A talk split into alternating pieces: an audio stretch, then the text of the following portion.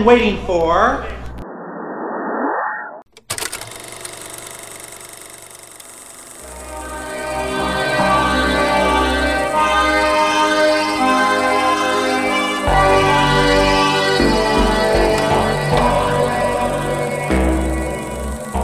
There was me. That is Alex. And my three droogs. That is Pete, Georgie, and Dim.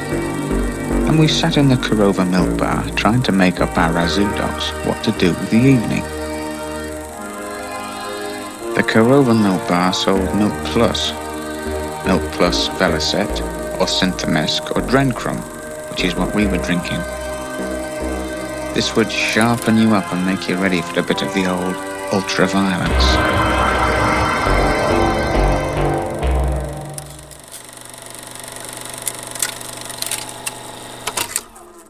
Olá, esse é o Cinefilia e Companhia, episódio número 21. Eu sou Hugo Harris, eu tô aqui com os meus colegas de sempre, a Juliana Varela Oi, pessoal. e o Henrique Pires. Olá, turminha, tudo bem? Porém, hoje nós temos uma convidada também, né? Então eu queria aqui apresentar a todos, apesar que vocês já devem conhecer a ótima Isabel Wittmann, que veio aqui participar desse episódio. Isabel, obrigado pela presença. Oi, gente, obrigada pelo convite. É um prazer participar dessa conversa com vocês. Isso aí, obrigado, Isabel. Pessoal, hoje a nossa conversa é sobre um filme muito conhecido, que é o Laranja Mecânica, do Kubrick, do Stanley Kubrick, o americano, que ficou radicado em, em- na Inglaterra, né, perto de Londres, lá por bom tempo, e lançado em 71. Um filme cheio de polêmicas, cheio de questões, e que a gente se colocou esse desafio de conversar hoje aqui.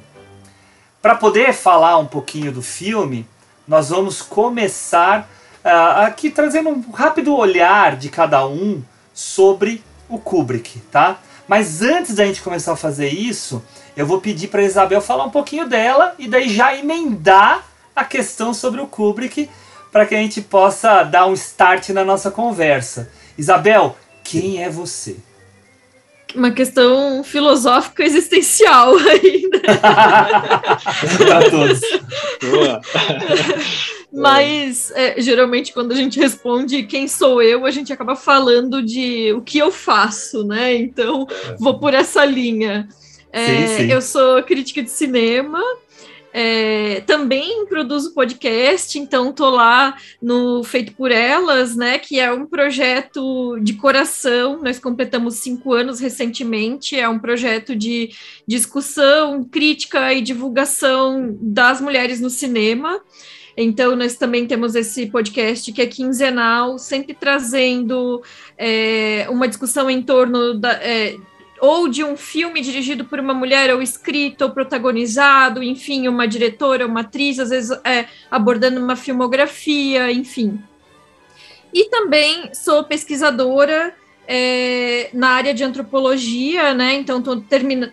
Se tudo der certo, terminando meu doutorado em Dará. antropologia agora, é, com recorte em cinema e gênero, então trabalhando com cinema fantástico e questões de gênero e corpo no cinema fantástico, né? Então, esse é um diálogo que eu tenho tido bastante com a Ju ultimamente, né? Sim, É, sim. compartilhamos esse gostinho aí.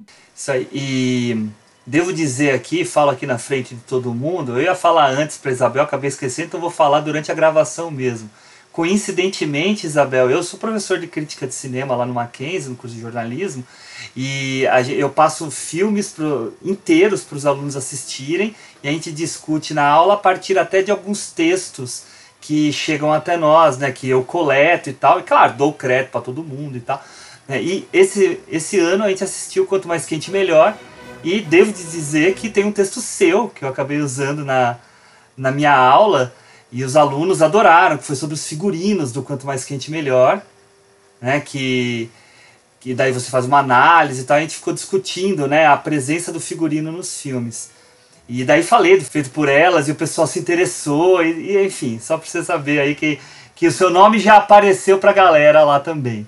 Ótimo. Não, essa, essa é uma curiosidade, porque é, alguns anos atrás eu tinha realmente uma coluna, né? Era no Cinema em Cena, que era focado em, em figurino e direção de arte. Então, foi mais ou menos de 2013 até 2016. Eu escrevia bastante focado também nessas questões de, das, das escolhas artísticas de composição de mise-en-scène, basicamente, uhum. né? E como que isso uhum. ajuda a gente a ler muitos aspectos do, do, dos filmes em geral e que muitas vezes isso é deixado um pouco de lado para outras questões, como, por exemplo, roteiro e atuação, né? E, e, esses aspectos que são da criação dos espaços ou da composição dos, das personagens em termos estéticos, às vezes ficam secundários, né?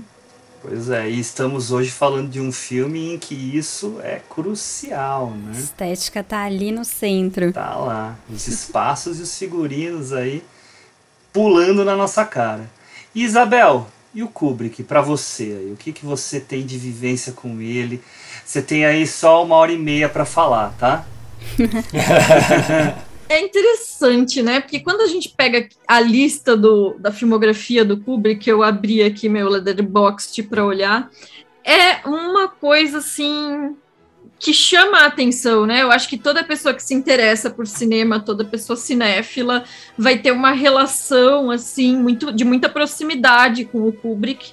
E é claro que é, a filmografia dele me afeta também em alguma medida, mas olhando assim, talvez ele não seja exatamente o meu diretor favorito, polêmicas, né? É, eu acho que eu sinto falta de ter uma proximidade é, até assim emotiva, emocional mesmo, um, algum tipo de gatilho emocional de que, que me faça ter uma proximidade maior com a filmografia dele.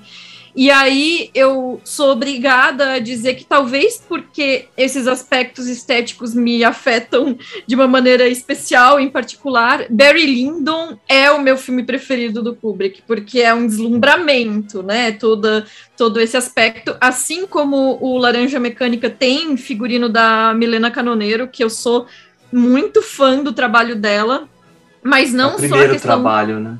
Deles é, juntos, e... né? E, e, mas não só a questão do figurino, mas toda a questão da composição das cenas altamente estilizadas e ao mesmo tempo Isso. realistas, evocando uhum. as pinturas da época em que o filme retrata, né?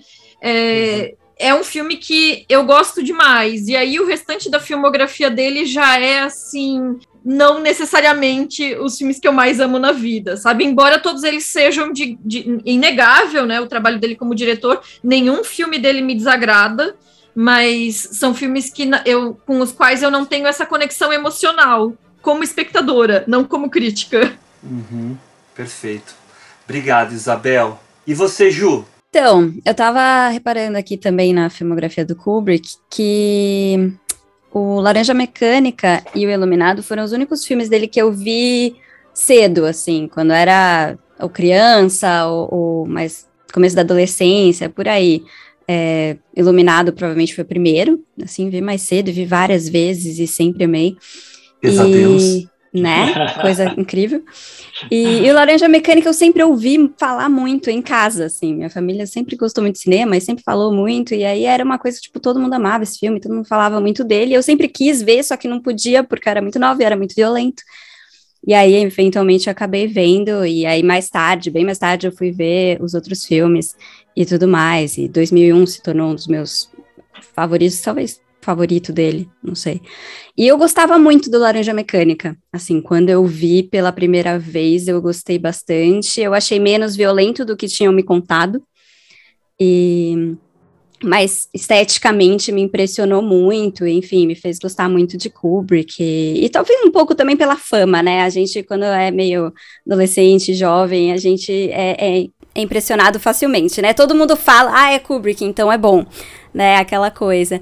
E agora revendo, né? Depois de muito tempo sem ver, depois de ter lido o livro, enfim, revendo o filme, para mim ele caiu alguns degraus, assim, alguns bons degraus. Ele deu uma bela capotada, na verdade.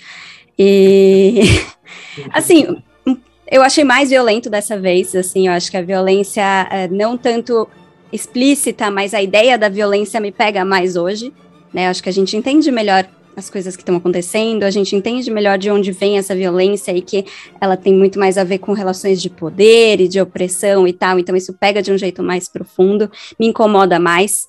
E me incomodou muito o fato de que a violência que ele mostra no filme, para mim um pouco diferente do livro, é, ela não me aparece de uma forma tão crítica ela, ela tá ali de uma forma irônica, tem uma intenção crítica, mas me parece muito estetizada, sabe? Me parece que ele tá explorando essa violência para benefício do filme e não tanto para criticar. Então, eu, eu, senti falta desse, desse, desse tom mais crítico. Inclusive, em alguns momentos, me parece que a violência, especialmente contra as mulheres do filme, não está só no ponto de vista do Alex, mas está no ponto de vista do diretor, né? Então, depois a gente pode comentar mais a fundo isso, e é isso. Henricão, e você? Ai, cara, falar do Kubrick é, é falar de um dos mestres do cinema, né? Não, não tem tantos filmes, mas é um diretor muito minucioso, um diretor que ele não escolhe público, ele escolhe polêmica, né? Ou seja, todos os filmes, de uma certa forma, há uma certa evolução dos primeiros filmes, né? Se a gente contar lá, A Morte Passa por Perto, O Grande Golpe, enfim. Mas eu acho que aí depois né? A partir de Lolita ele realmente é, invade, né? E eu acho que é, Kubrick sempre busca questões sociológicas, filosóficas, né? dentro daquilo que ele acredita como, como arte. Né? E, e a forma como ele trabalha os filmes, eu acho que uma coisa que a Ju falou que é interessante, é que é verdade, né? É essa questão de quando o Kubrick ele é apresentado para você antes mesmo de você ver os filmes, né? Então, ou seja, por ele ser uma referência. Eu acho que é quase como um, se você pensar hoje, é quase como um algoritmo, né? Depois que você já está lá em cima, é difícil de, de, de, você tirar lá do topo. Isso não, não quero dizer que isso é um demérito. Óbvio que quando você vai assistir os filmes, você já tem um pouco dessa, dessa, dessa ideia né, na sua cabeça. Só que eu acho que uh, uh, os filmes do Kubrick eles são sempre para serem revistos e a cada vez que você vê, eles sempre tem uma camada diferente ali para trazer, né? Uma coisa que eu acho muito que eu acho que todos os filmes, a partir de Lolita ali, ele é ele trabalhar essa ideia do humano, né? Essa ideia um, do livre-arbítrio e de como isso se dá nas relações, né? Então, isso ele tenta buscar de toda forma. Mesmo que sejam filmes que tenham temáticas diferentes, mas ele está sempre tentando explorar isso. Né? Eu acho que talvez isso é o que torna ele o que ele é. Né? Ele vem da fotografia, né? É, mas ele vai crescendo e buscando esse universo. Ah, se eu falar, gosto de todos os filmes dele, acho, ah, tenho os preferidos, né? Mas eu acho que todos os filmes eh, são filmes que têm algo muito do que ele quer dizer. E se eu for falar hoje, eu acho que Odisseia ainda é um filme que eu gosto muito, mas é por causa muito mais do tema. Eu acho que ele, ele, ele captou muito bem essa ideia dessa questão quem somos, porque estamos aqui, enfim, pode ser por diversas perspectivas. Né? Enfim, mas é um diretor que que está aí, é, é, mesmo depois de falecido, sempre presente na vida das pessoas para se discutir, debater. Já está ali no, no topo, né? Enfim. Acho que é isso. Teria tantas outras coisas para falar, mas vamos, né? Deixar aí um pouquinho. Aos pouquinhos a gente vai falar de tudo. É, com certeza. É, eu particularmente sempre gostei muito do Kubrick, também assim como vocês, conheci jovem, né? Sempre ouvia falar muito do 2001, mas quando jovem não é época para ver Justamente, 2001, né? É. 2001 é para você ver quanto mais maduro é, você justamente. fica, né? É, e quanto mais velho a gente ficar, tô esperando chegar nos 70 para ver 2001, é. tá? uh, eu gosto muito dos filmes, eu, eu posso dizer assim que do do grande golpe para frente eu gosto de todos, tendo uma, uma le um leve desgostozinho com Lolita. tá? Mas até Spartacus eu gosto bastante, que não é autoral dele, né? Mais do Kirk Douglas do que dele, mas eu gosto também, né? Mas um, o 2001 é meu filme favorito dele, sim, também.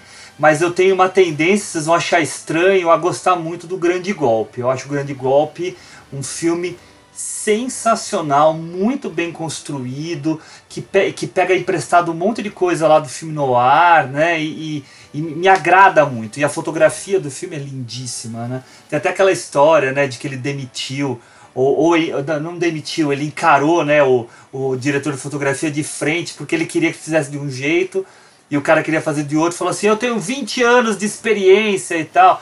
E o Kubrick falou: "Bom, não importa, você vai fazer do jeito que eu mando" e acabou né? E aí que era aqueles travelings laterais que ele fazia de um quarto para o outro, né? No momento em que eles estavam discutindo o plano lá que eles iam fazer. É, mas enfim, uh, gosto muito do Nascido para Matar, né? Uso muito iluminado nas minhas aulas. Tem muita coisa boa nele, né? Ele é um cara marcado pela obsessão, né? Pela obsessão, pelo perfeccionismo, né? Isso muitas vezes ajudou, muitas vezes até atrapalhou ele, né? É, eu estava lendo hoje aqui no meu livro do Kubrick que o, quando ele acabou 2001, a, a Warner virou para ele falou que ele, o próximo projeto dele tinha que ser algum filme que ele já tinha o projeto e que estava lá engavetado, porque ele tinha um monte de coisa engavetada. Por quê? Porque ele queria pesquisar, pesquisar, pesquisar, pesquisar, pesquisar. E entre eles estava já o Napoleão. Né? E nesse meio tempo até apareceu também o Breve Romance de um Sonho, que depois virou De Olhos Bem Fechados 30 anos depois. Né? Então, ele é um cara que ficava muito tempo. Né? Você pega aquele livro sobre o 2001, que foi lançado pela Todavia, que é super legal, você vê, os caras ficaram desde o final do Doutor Fantástico quatro anos fazendo esse filme. Por quê? Porque o cara queria saber tudo sobre tecnologia espacial, vida extraterrena, e era papo, papo, papo com Arthur C. Clarke e assim vai, né? Por quê? Porque o cara era. Ele tinha toque, no mínimo, né? Ele tinha uma obsessão muito forte mesmo, né? E isso foi prejudicial para a carreira dele num sentido de ele não ter uma produção tão larga, né?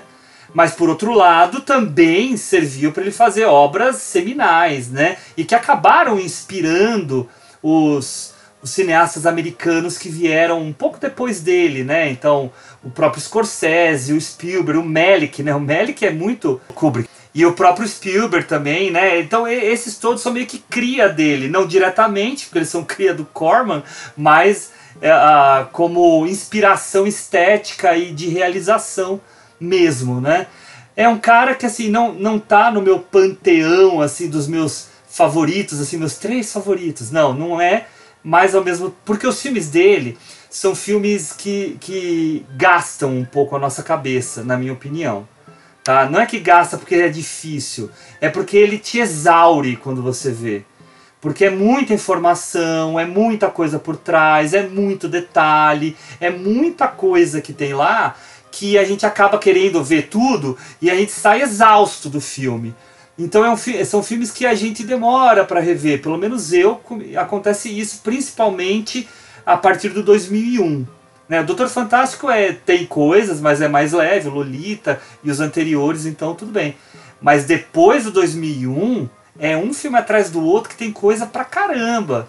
Talvez o, o Nascido para Matar nem tanto. Então é um cara que para revisitar é um pouco mais complicado, né? A gente está aí fazendo a, os olhares do Bergman. Eu arrisco dizer que eu tenho mais facilidade de rever filme do Bergman do que do Kubrick, porque realmente é, é, ele pega na gente, né? Mas enfim, é um cara que a gente aproveita e tem um monte de coisa. E eu tava até falando aqui em off, né, que o Laranja Mecânica, por exemplo, eu tenho uma relação de amor e ódio. Eu vejo, gosto, vejo, desgosto, vejo, gosto. Li o livro, Daí quando eu vi o filme logo depois do livro, achei uma merda o filme.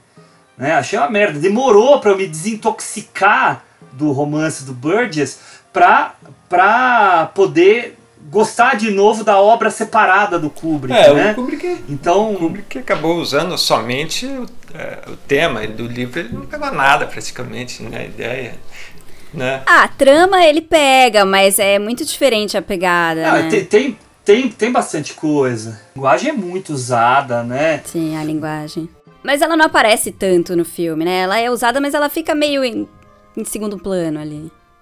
Mas é interessante essa, essa relação do Kubrick com as adaptações literárias, né? Pensando em Uhum. Laranja Mecânica, Lolita e O Iluminado. Porque 2001 também, né? Não é adaptação, mas é, é meio simultâneo com o livro, feito junto com o autor. Porque talvez é, o Laranja Mecânica seja o que mais se aproxima em termos de espírito da obra literária e que, que, que deu origem né, ao filme. E é, Hugo, tu tinhas mencionado a questão do, do Lolita, né? Também é o filme que mais me incomoda do Kubrick. Talvez seja o único que me incomoda. Porque pensando aqui, né, que é, nessa variedade de trabalhos dele, a gente pega aqui é, o Nascido para Matar, talvez é a quintessência do filme de guerra, né? Aí 2001, a quintessência da, da, da ficção científica. Doutor Estranho, talvez não seja a quintessência do, da sátira, da comédia, mas, mas é, é, é marcante, né, dentro do, do gênero. Ah, é muito maravilhoso esse filme. É, Eu adoro e, e- e o Iluminado, né? O, o horror do- emble- emblemático, né? E aí, então, ele tá ali passeando por todos esses gêneros e é, se apropriando dessas histórias, desses livros, de, uma, de um jeito muito próprio, que o Stephen King, né? Todo mundo sabe, é chateado até hoje com esse filme, que é um filme maravilhoso e ele não tem nada por que ficar chateado, mas enfim, ele queria uma adaptação literal, né? E aí, por isso que Lolita me incomoda tanto, e dentro de- dessa filmografia dele, e porque talvez seja o filme em que ele deveria ter se apegado um pouco mais ao material do livro. E aí ele vai nesse feeling dele de criar essa estrutura de narrativa muito própria, e o que ele acaba criando é quase que uma desvirtuação do que é o livro do Nabokov, né? Ele é muito Uhum. pouco crítico com o Sim. tipo de abuso que a protagonista passa no filme quando cria essa adaptação. Então esse é um filme que realmente me incomoda. Mas você vê que curioso, né? Você está falando isso. Eu acabei de ler aqui no- no- na minha pesquisa que ele também era insatisfeito com o Lolita. Ele também não gostava do Lolita. Eu acho que também até pela inexperiência dele. Ele estava ainda mais ou menos começando a carreira dele, né? E, mas eu acredito, isso aí é uma conclusão minha, ah, que ele só consegue fazer o que ele faz com Laranja Mecânica, com Iluminado e tal, porque ele passa pelo sofrimento do Lolita. Então a- foi um mal necessário, vamos colocar assim, meio exagerado eu falar isso, mas é um mal necessário para as obras mais fortes que ele faz posteriormente. Mas só para complementar essa coisa da adaptação literária, eu lembrei aqui de eh, algum documentário que eu vi sobre o Kubrick, eu acho que foi um que eu vi na mostra ano passado, até ele fala ele, ele fala assim numa entrevista que daí foi reproduzida lá que o que ele queria com as adaptações dele era proporcionar uma experiência sensorial para o público similar à experiência eh, sensorial que ele vivenciou ao ler o livro. Então o desafio que ele se colocava era fazer esse tipo de coisa. Por isso que eu acho que ele ah, deturpava tanto a adaptação, porque ele ficava tentando entortá-la para chegar naquilo que ele sentiu ao ler o livro e tentar transformar. Ele queria expor o sentimento né, dele, né? É isso, é, é- isso fica claro, né? Essa tentativa dele de expor a ideia dele em si.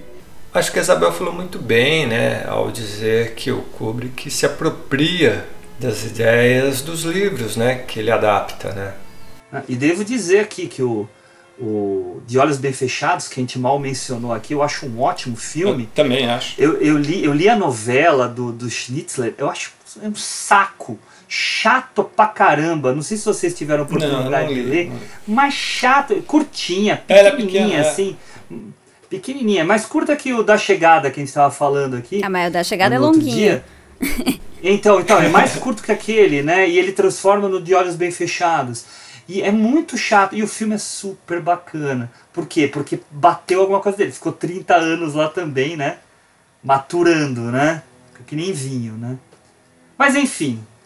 devidamente apresentado, tá aí o Kubrick está no ar, a gente vai ter oportunidade de falar mais sobre ele no decorrer da nossa conversa. Antes da gente começar nas impressões iniciais aqui do Laranja, eu vou pedir para a Ju ler a sinopse aqui do, do filme para a gente, por favor. Vamos lá. Alex é o líder de uma gangue numa Inglaterra futurista, apaixonado por ultraviolência e Beethoven. Um dia, seus parceiros se voltam contra ele e armam para que seja capturado pela polícia. Na prisão, Alex se torna cobaia de um novo experimento que pretende erradicar completamente o comportamento violento dos detentos e reintegrá-los na sociedade, mas com um custo. Adaptação do romance homônimo de Anthony Burgess. Isso aí. Vou passar a bola aqui para nossa convidada para já escutar qual é a relação dela aqui com Laranja Mecânica, Isabel. Olha, assim como a Ju, eu esse também deve ter sido, é, deve, acho que provavelmente foi o primeiro filme do Kubrick que, que eu assisti. É, eu estava na faculdade. Esse filme fazia parte de uma mostra sobre urbanismo é, eu fiz arquitetura, eu sou formada em arquitetura, né? Então, ah, esse filme estava numa legal. seleção é, de filmes com a temática de violência e cidade, esse tipo de, de relação ali. Eu não lembro exatamente o recorte, mas era, era sobre violência urbana. E foi e eu, eu não me recordo se eu li o livro primeiro ou assisti ao filme primeiro, mas foi mais ou menos na mesma época, porque um professor meu de cálculo estrutural tinha o livro e me emprestou. Então, é, foi mais ou menos na mesma época. Mas é, eu tive realmente essa sensação na época de que o livro era um material mais interessante do que o filme. E o meu primeiro contato com o filme foi muito complicado, porque era aquela coisa de auditório lotado de adolescentes e pós-adolescentes, vamos dizer assim, início de graduação, isso lá por 2004, 2005, mais ou menos. E a cena, logo, na, logo depois da abertura do filme, em que tem a, a, a, primeiro estupro ou tentativa de estupro, em que uma mulher é des, desnudada em cima de um palco e tudo mais, é, os jovens rapazes, adolescentes vibraram e aplaudiram. E isso me criou uma sensação muito ruim, muito negativa com esse filme. Eu me senti agredida junto com aquela mulher enquanto estava assistindo e sempre esse questionamento, né, da intencionalidade do autor, mas também de como que isso é assimilado por quem está assistindo, que aí no final das contas a própria intencionalidade muitas vezes deixa de ter uma significação quando as pessoas estão, mesmo que a mensagem não fosse de celebração daquela violência sexual, mas o público está entendendo dessa forma. Claro uhum. que é, era um público imaturo e que não tinha é, um contato anterior com esse tipo de obra que estava sendo debatida ali. Naquela época a gente não tinha é, torrent, a gente não tinha streaming. O acesso aos filmes antigos, né? Todo mundo sabe, era muito mais é, complicado, então a gente realmente precisava ter esse tipo de evento onde houvesse a exibição de um filme específico e tudo mais. Então a gente era muito menos versado em é, filmes que não fossem lançamento. É, eu, pelo menos, assim, é, tinha pouquíssimo com, contato com videolocadora por questões financeiras mesmo. A videolocadora tinha uma, um, um, é, uma questão de não ser tão acessível, né? Então, enfim, é claro, não era um público treinado, mas isso fez com que eu tivesse uma primeira impressão do filme bastante negativa. Nessa, nessa sensação de que a violência estava sendo celebrada. E eu levei muitos anos para rever o filme e aí depois para rever de novo agora para essa gravação, né? Porque eu sempre fiquei um pouco com o pé atrás não é, com a impressão de que o Kubrick realmente gostaria de que fosse entendido dessa forma celebratória, mas de que, de certa forma, essa mensagem é mal interpretada na forma como ela é assistida pelas pessoas. Uhum. E aí eu acho que talvez seja um pouco isso que a Ju falou, que a forma como ele filma e a forma como ele enquadra, enfim, a forma como ele cria essas imagens às vezes nos coloca como cúmplices do que está acontecendo em cena. Perfeito, Isabel. Agora eu vou dar uma invertida aqui na gente, tá, Henrique? E você? Legal, Hugo. é, eu assisti esse filme na adolescência, né? É óbvio que eu não tinha maturidade suficiente para poder entender esse filme, né? É, e outra questão também é a questão da narrativa. Ela não era uma narrativa clássica, né? No sentido uh, mais normativo do cinema, né? É, e o fato é interessante a Ju e a Isabel falar sobre a questão estética, né? Uh, se a gente for olhar, se a gente uh, tirar essa questão que eu acho que é a pior, né, que são os estupros, né? Enfim, uh, e for olhar as brigas ou as coisas, se você olhar hoje com uma perspectiva muito realista, elas não, são uma coisa ah, tão violenta, né? Mas eu acho que talvez para a época isso ah, fosse um propósito dele, essa estilização, não só como é no figurino, ou não só como a mise-en-scène dos atores, né? É, ou até no próprio diálogo, né? para ele dar essa ideia distópica, futurística, digamos assim. É, eu acho que, que, que, tudo isso ele, ele, ele traz é, para dentro do filme essa, essa, essa rejeição quando você não está preparado para ver aquilo quando você vê. Né? É, mas de um modo geral, né, eu revendo o filme hoje, mas depois eu revi o filme outras vezes, enfim, na faculdade e tal. Mas revendo hoje o filme, eu, eu não vou nem entrar no mérito se ele subiu ou se ele desceu, mas o que me chamou a atenção é que comecei a perceber camadas que até então eu não havia percebido. Né? É, eu já não me lembrava mais da questão uh, dos diálogos e das palavras, né? Porque eu falei, opa, que palavra é essa? Essa palavra não é em inglês, é muito estranha, né? Eu não lembrava dessa questão. Ou seja, é, ele emprestou do russo né, várias palavras uh, ah, para aí eu fui dar uma pesquisada né, aí eu descobri isso ele trouxe do russo essas palavras para poder ali dar essa ideia desse universo ou seja. E, e isso fez com que eu começasse a olhar para uma questão um pouco além né e entender que a ideia uh, que eu acho que ele quis para o filme é uma ideia justamente que vai é, é, é, na contramão do que a Ju falou e a Isabel falou, que, que, que dá esse entender do que elas falaram, mas que é o que? Ele não, ele não, ele, ele tenta não ah, fazer a crítica sobre o, a violência em si. É como se ele dissesse: ah, ah, a humanidade não tem jeito, a violência, o hedonismo é o que impera aqui. Então, ele sempre está de forma superficial na questão crítica para tudo dentro do filme. Foi é, é, isso que me fez entender um pouco é, é, essa outra camada que, que eu vi no filme.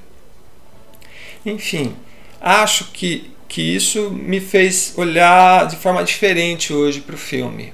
Né? É, acho que a gente vai continuar falando aqui, enfim, a gente vai entrar em mais detalhes, aí eu vou podendo falar um pouquinho mais. Passo aí a bola aí para a Ju, senão eu vou ficar falando aqui. vai lá, Ju. Interessante que eu estava relendo a, a, introdução do livro aqui antes da, da nossa conversa e essa essa ideia que você falou do, do Kubrick ter essa mensagem do, do hedonismo, né, de que a, a humanidade não tem muito não tem muito jeito mesmo, é assim mesmo. Esse, esse final mais pessimista do filme, né? Não só o final, né? Mas toda a ideia do filme, a crítica, mas, né, de propósito, ela é interessante que aqui explica um pouco de onde vem isso, porque o livro é diferente, né? Para quem, para quem leu, ele, ele tem toda essa pegada violenta, mas ele tem uma crítica mais presente e o final é diferente. E por quê?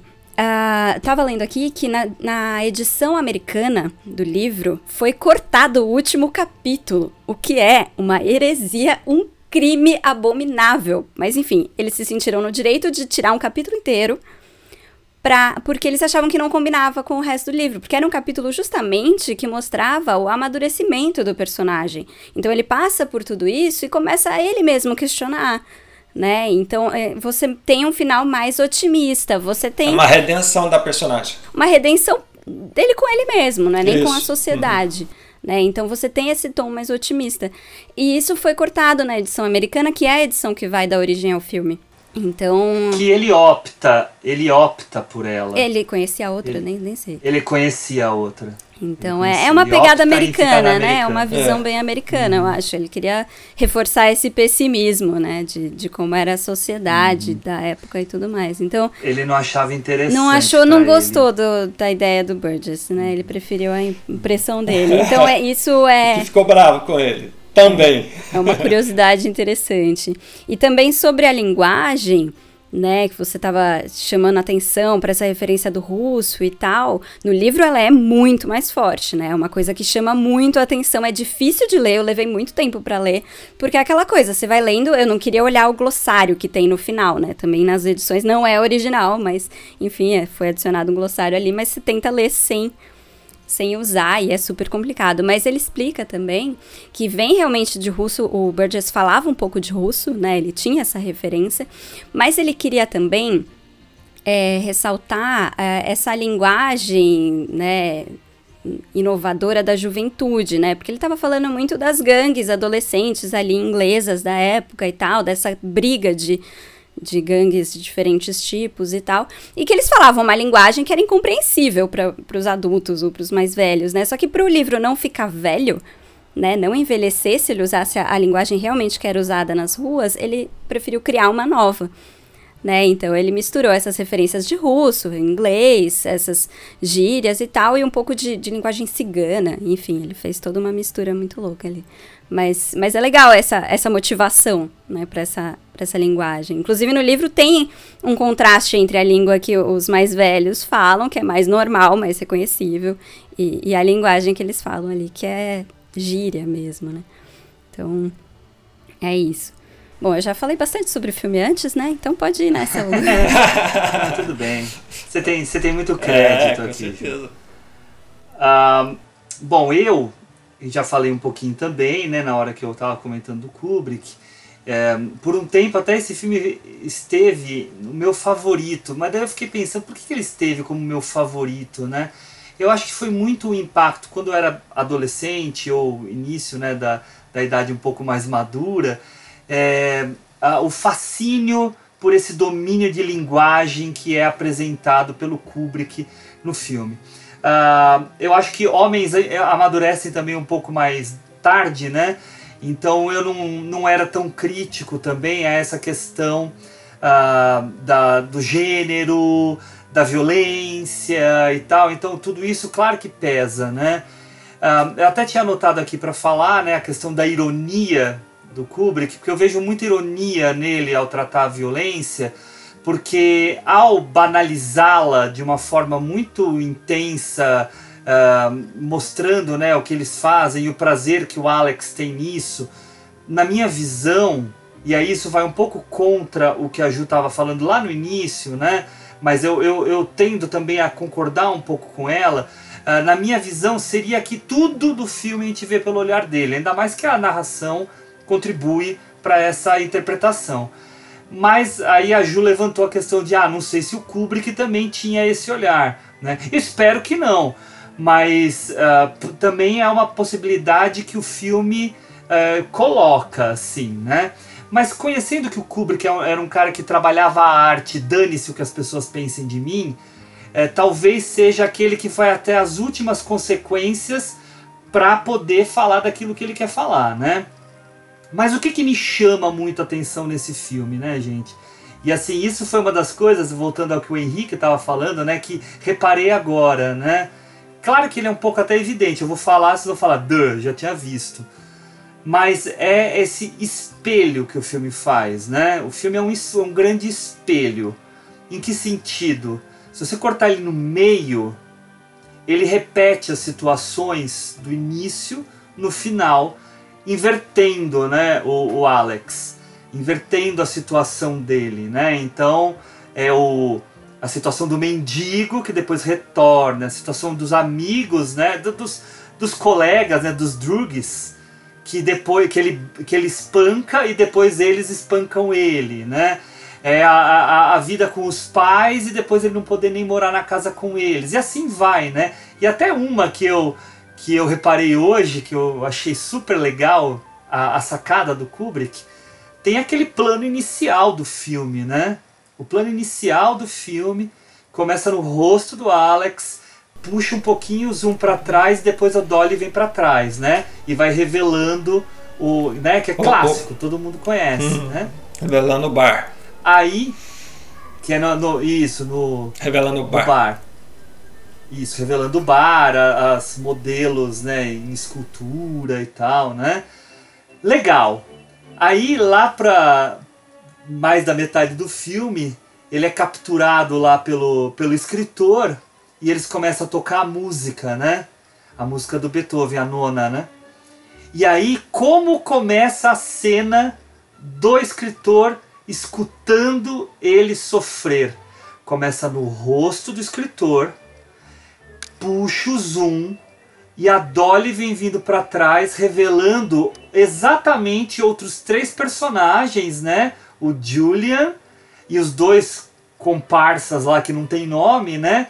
lá na sala de estar e vai puxando. E eles estão distribuídos, não exatamente porque os, os outros estavam sentados com ele no início do filme, né?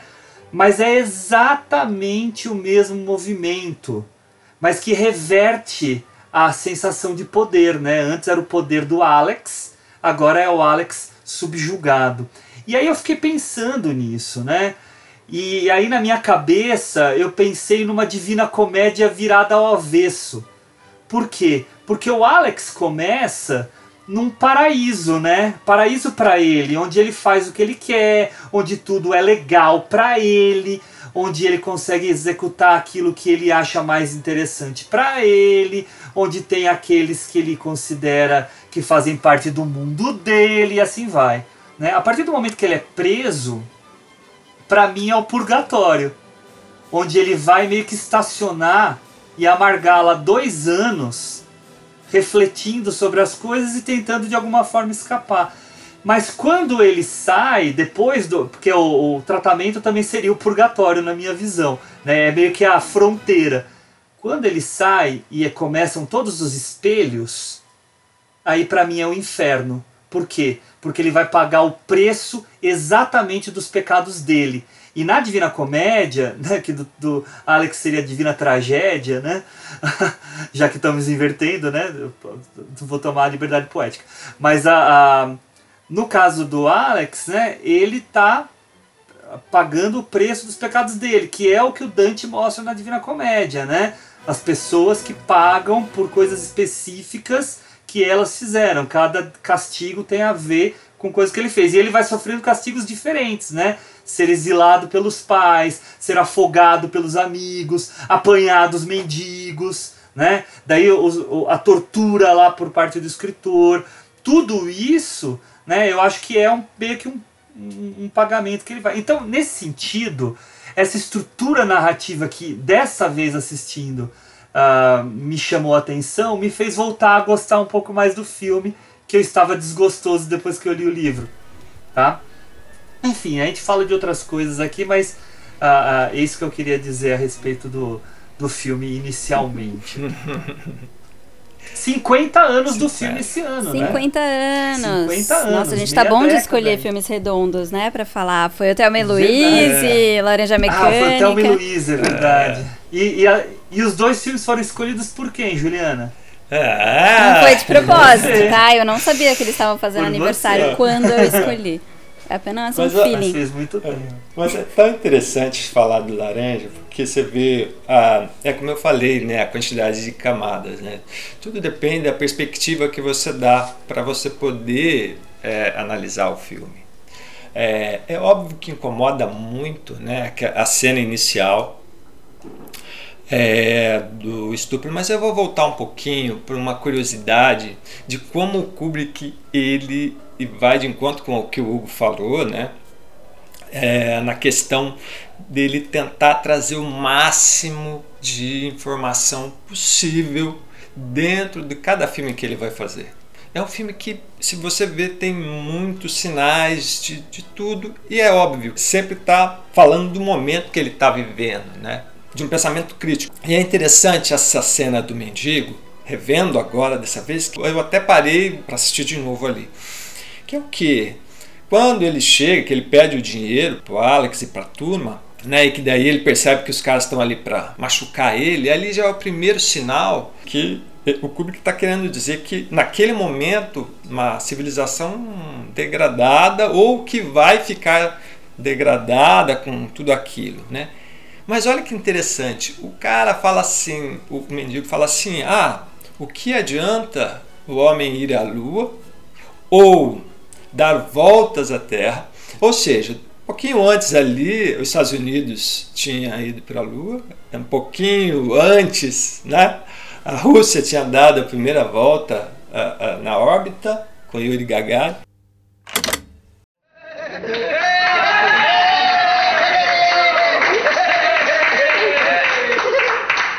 Can you spare some cutter, me brothers? go on, do me in, you bastard cowards. We don't want to live anyway. Not in a stinking world like this. Oh? And what's so stinking about it? It's a stinky world because there's no law and order anymore. It's a stinky world because it lets the young get onto the old. Right, you dog. Oh, it's no world for an old man any longer. What sort of a world is it at all? Men on the moon and men spinning around the earth, and there's not no attention paid to earthly law and order no more. Oh, oh dear land, I fought for thee and.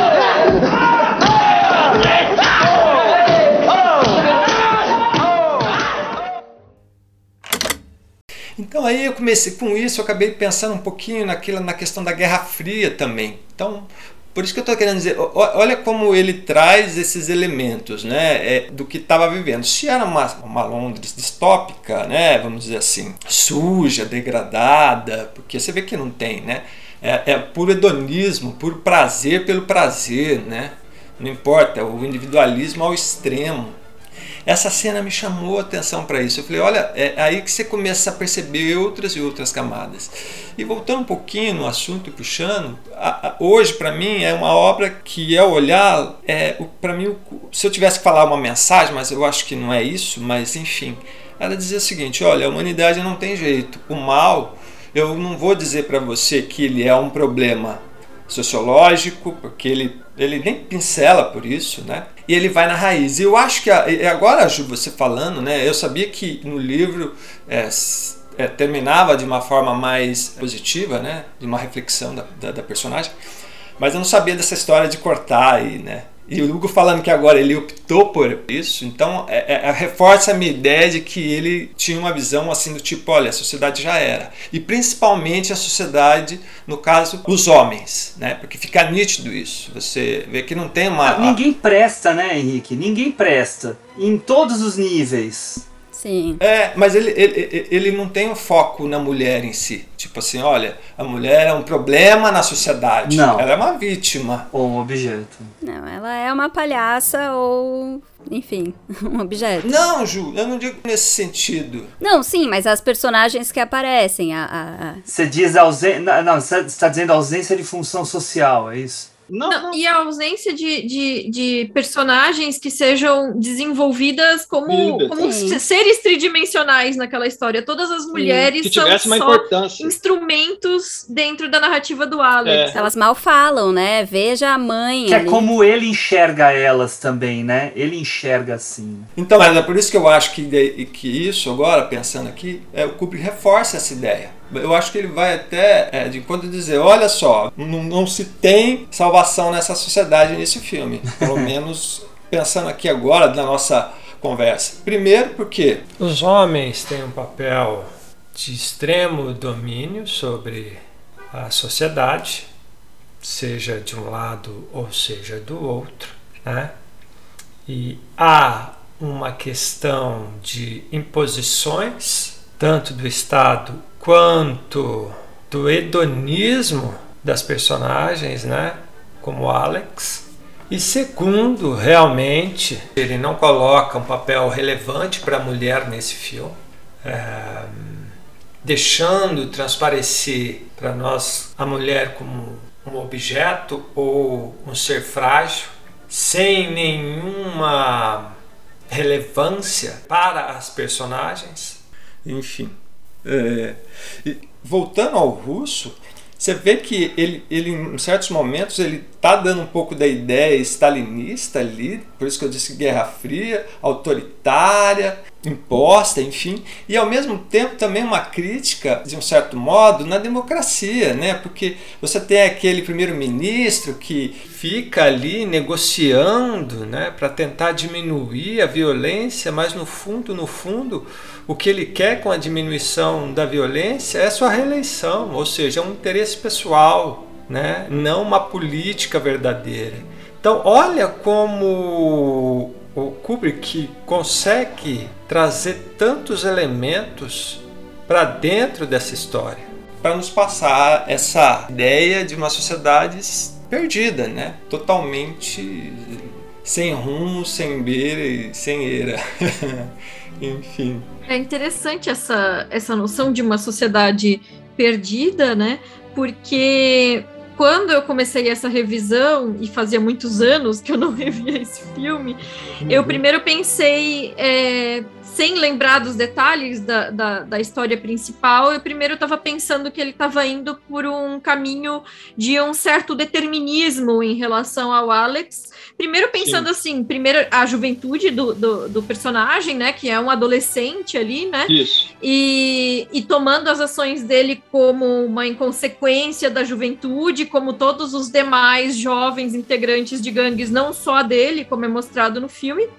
Sim. Depois, a questão de classe, que não é colocada de, é, marcadamente, mas que a gente consegue ver ali quando ele chega no prédio onde ele mora, que é um espaço decadente, que tem afrescos pichados com é, um monte de é, coisas eróticas ali, é, lixo Sim. acumulado nos cantos. Elevador gente... quebrado. É, elevador não, quebrado é uma estrutura decadente, então a gente já sabe que ele pertence a uma classe média baixa, uma classe baixa, e aí parece que ele está indo para um caminho de é, a pobreza gera violência, aquele tipo de, de determinismo social que muitas vezes se constrói, né? E aí, esse espelho que o Hugo mencionou é muito interessante, porque de certa forma funciona com, como uma alegoria, né? Porque seria muito absurdo se é, uma coincidência tão grande que esses personagens ficassem se reencontrando, né? Então a gente entende que, na verdade, é que, é, esses personagens eles estão num, num processo de significação de determinados grupos ali, né? Que que estão se, se reencontrando. E aí esse espelho, de certa forma, ele rompe com esse determinismo social e ele cria um outro tipo de determinismo, né? Que é essa visão de que a sociedade como um todo tá, tá deteriorada, é né? Então, é.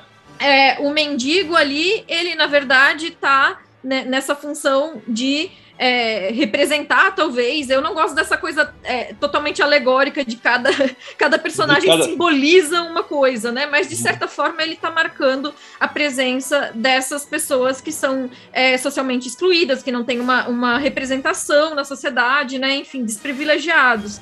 E aí o escritor ele aparece já, ele é em, em um determinado momento adjetivado pela polícia como subversivo. Uhum. Então ele seria esse intelectual de esquerda que vê o Alex em um primeiro momento é, como uma vítima da sociedade. Mas aí, quando ele descobre quem é o Alex, quem, quem, quem foi o Alex ele na própria torna. vida dele, ele revê todo o posicionamento anterior dele, né? Uhum. Então, é. realmente, o que ele está construindo ali é, não é esse determinismo em um sentido de a pobreza gera Isso, violência, justamente mas que a sociedade como um todo é violenta. Como Uhum. tese, não necessariamente eu concordo com isso, né? Mas Uhum. essa é a construção que ele faz muito marcadamente na narrativa. Isso, é esse Hum. mundo que ele constrói mesmo, né? Nihilista, mundo- né? É, isso, Totalmente o, mu- nihilista. o mundo que gera a violência, é a violência que gera esse mundo, né? Porque ó, a- a- aquilo que acontece com as pessoas também é determinado pelo histórico, enfim, Histórico. né? Mas é isso. Materialismo é isso. histórico, enfim, né? Esse gancho e, e essa ideia que a Isabel colocou é, é muito legal, é muito interessante, porque realmente dá a entender essa, esse ciclo que ele, que ele tenta colocar. Diferente um pouquinho da forma como você viu como espelho, eu, é, pelo fato, eu acho que talvez no começo eu acabar entrando nessa ideia, né, que eu comentei com vocês, me fez ver de uma forma diferente, né? Me fez ver que é como se ah, reforçasse a ideia que a sociedade como um todo, a civilização como um todo, está perdida, digamos assim. A partir do momento em que o Alex se torna uma pessoa boa e é reintegrado na sociedade, é, e por isso eu acho importante e relevante a- o papel do padre, Não que eu Kubrick esteja falando que a religião é coisa boa, mas é, é importante porque é, é, o senso crítico que o padre vai estabelecer dessa nova moral do Alex, né?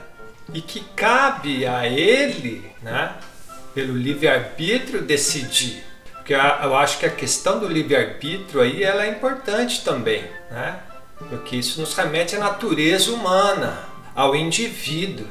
E aí faz todo sentido o senso crítico do padre em relação a ele poder ou não exercer esse livre-arbítrio. E tudo isso vai ter uma influência muito grande nesse novo Alex, né? Porque a partir do momento que ele é bom, que supostamente ele ficou bom, a sociedade repudiou ele. A sociedade não perdoou ele, seja em seus níveis pré-estabelecidos. Então, olha como é interessante, né? Quando ele era bom, quer dizer, quando ele era ruim, ele era um cara aceito. Quando ele se torna um cara bom, ele é rejeitado. Posso só te interromper um segundo? Claro, deve. Só para inserir aqui uma frase do Kubrick, tá? Ele fala assim: o filme é sobre livre-arbítrio. Livre-arbítrio. Perderíamos nossa humanidade se fôssemos eh, privados da escolha entre ser bom ou mal? É isso. Isso é o que ele fala, entendeu? Sim. Uhum. Porque a, a, a- situação do Alex é pior na, na visão, como é apresentado no filme. A partir do momento em que ele não tem mais escolha, ele se torna uma pessoa boa, mas pela, pelo condicionamento, do É, que quando ele tem a opção de escolha e ele opta pelas piores ações possíveis. Então o filme ele Uhum. mostra que é muito pior essa ausência de escolha. Legal essa, esse dado histórico que você levantou do Kubrick, porque reforça aquilo que eu havia falado. E Isabel, é, é- isso é de extrema importância que você falou, né? Porque é um assunto no qual ele vai debater o, o, o filme todo, né? Da onde é que vem o mal? Qual é a origem do mal? Somos mal porque aprendemos a ser mal ou somos mal porque nascemos mal? Eu acho que esse é o foco em que ah, o Kubrick fica flutuando o filme. Porém, o foco principal dele está no livre-arbítrio. Por isso que eu, que eu comentei que essa questão do padre, quando ele está ali no palco, né? Que daí, ah, olha, deu tudo certinho e tal, né? E que o político chega, olha, tá vendo, gente? A gente agora vai poder reintegrar o cara e tal. E o padre chega e fala justamente essa questão, né? O que importa é realmente ele ser bom ou fazer um ato bom por ele querer ser bom ou ele fazer um ato bom por medo da punição, né? Então você acaba, você acaba de uma forma fazendo a mesma coisa do que o Alex faz quando ele tá, Mas tá Henrique, ali. e a resposta do ministro? O ministro vira e fala assim: Isso é bobagem. O que importa é diminuir a violência. o que importa é o resultado. Entendeu? E aí isso mostra um certo, ah, uma certa determinação de Estado né, que lembra regimes totalitários, né? É, por isso que eu falei na questão da Rússia, né? Por isso que eu digo assim, é, é, é, se a gente pegar a ideia totalitária, né, policialesca, né, é, mesmo que passa, eu falei Rússia, mas perdão, União Soviética, mas que passa e, e perpassa pela União Soviética e hoje é na Rússia, né, essa coisa mais é, autoritária, policialesca, né, eu não vou entrar nem na questão política em si, é, ele, ele, ele, ele coloca né, dentro do filme. Claro, de uma forma mais sutil. E como ele também coloca uma ideia, uma crítica sobre uma ideia da democracia, digamos assim, né?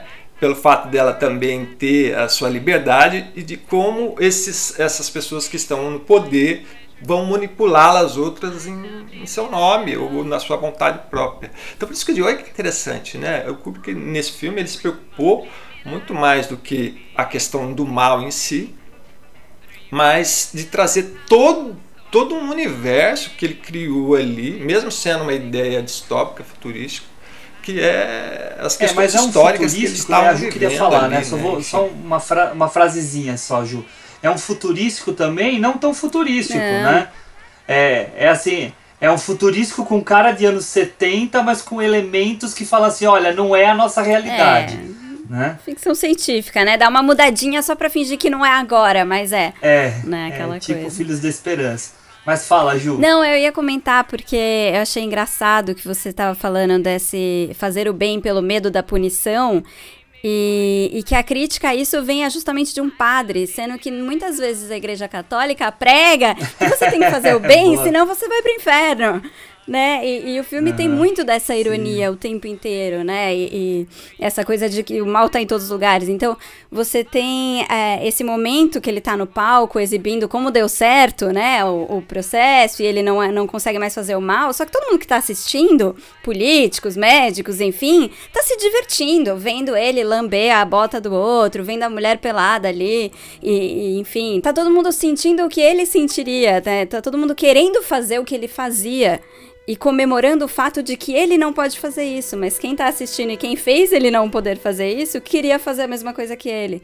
Né? Então rola uma hipocrisia enorme nesse mundo, né? Sim. E, e também tem sim, o fato. eu acho que essa palavra é melhor, Ju, que você falou. Eu acho que a hipocrisia é o que fica navegando o tempo inteiro no discurso de cada um, né? Sim. É, mas no fundo é, é, são todos hedonistas, né? Completamente. E tem o, o fato curio, curioso, vai, mas que complementa essa, essa complexidade aí, que uh, os jovens que continuaram violentos e que foram permitidos continuar violentos foram para a polícia. Pois é. Né? Então a gente tem essa sociedade que está reprimindo né, o bandido comum, mas que está empregando a mesma violência para os seus interesses, né? Então aí entra essa sociedade distópica, totalitária ali, né? É, por isso que eu falei que quando o Alex volta bonzinho para para a sociedade, essa, essa, mesma sociedade ela é vingativa.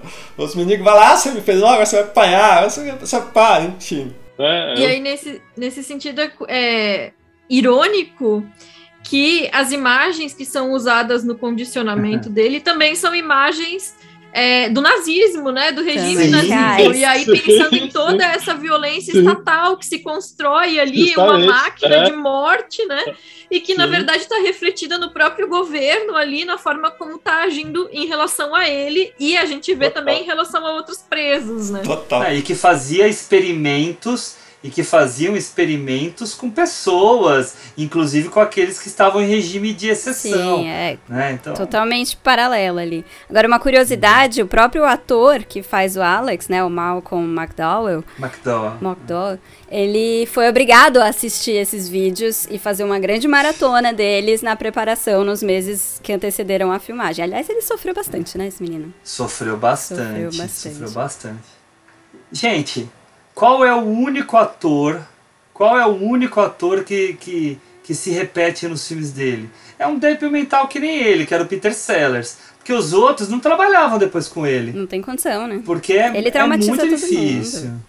O, o, Malcolm McDowell quebrou costela, quase, foi, quase se afogou naquela cena lá com os colegas dele, né? Sim. Os caras segurando a ele. córnea foi toda arriscada, A- toda machucada a na cena esca- do. É. Entendeu? Então, ó, E ele ficou sem os 2%, né? Que ele tinha combinado de ganhar uma porcentagem da, da ah, bilheteria. tinha isso. Aí o Kubrick falou que não tinha conseguido. Aí depois, falando com os chefes do estúdio, falaram: Ah, mas você vai ficar rico, né, com a sua porcentagem.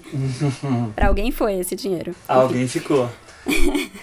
Mas viu, Ju, você falou de uma coisa aí que daí me dá a oportunidade de falar de uma sutileza que tem no filme, que, claro que se eu falar vocês vão lembrar. Ah, você falou de hipocrisia e dos rapazes que não foram presos e se tornaram da polícia, né? Vocês repararam no chefe da guarda, aquele cara estriônico lá que, que fica dando ordem em todo mundo? A reação dele no momento do, do teste sobre o Alex lá no teatro, em que ele apanha, que aparece a mulher pelada e tal. Ele, no começo, ele não tá curtindo, ele não tá gostando, né? Mas quando aparece a mulher nua, aí, nossa, ele é a, a felicidade, a alegria, né? Então você junta essas duas coisas, tanto a excessiva autoridade que ele impõe, os gritos que ele impõe e a reação que ele tem num momento de que de em que aparece uma mulher eh, nua, né, exposta para ele, me faz parecer que ele é uma evolução, né, ou, ou até um, alguns anos depois daqueles rapazes, daqueles meninos, tá? E que de- deram mais autoridade para eles, só. É, eu acho que o fato do ca... deles irem para a polícia, desculpa, mas o fato deles irem para a polícia, eu acho que reforça isso, né? Essa ideia da auto, do, do autoritarismo, né? O mecanismo do mal, digamos assim, né? Dentro do, do- de cada indivíduo.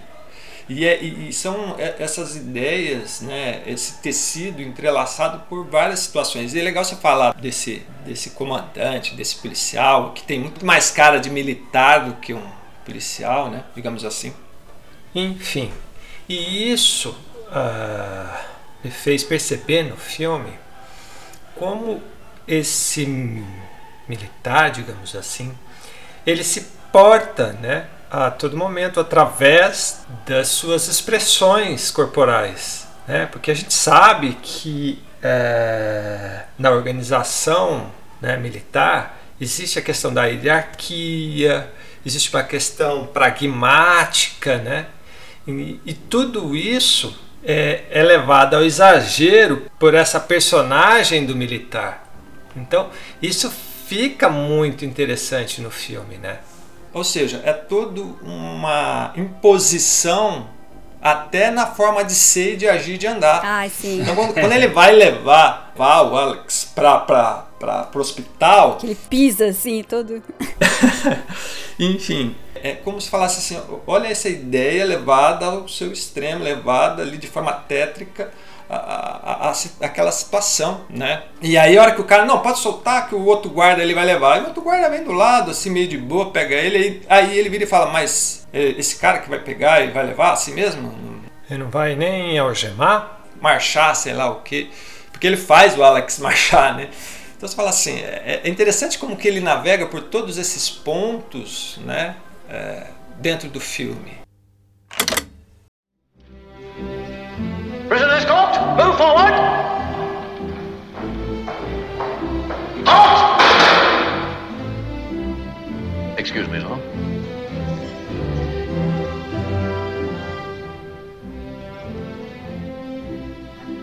Is that the officer that is to take charge of the prisoner, sir?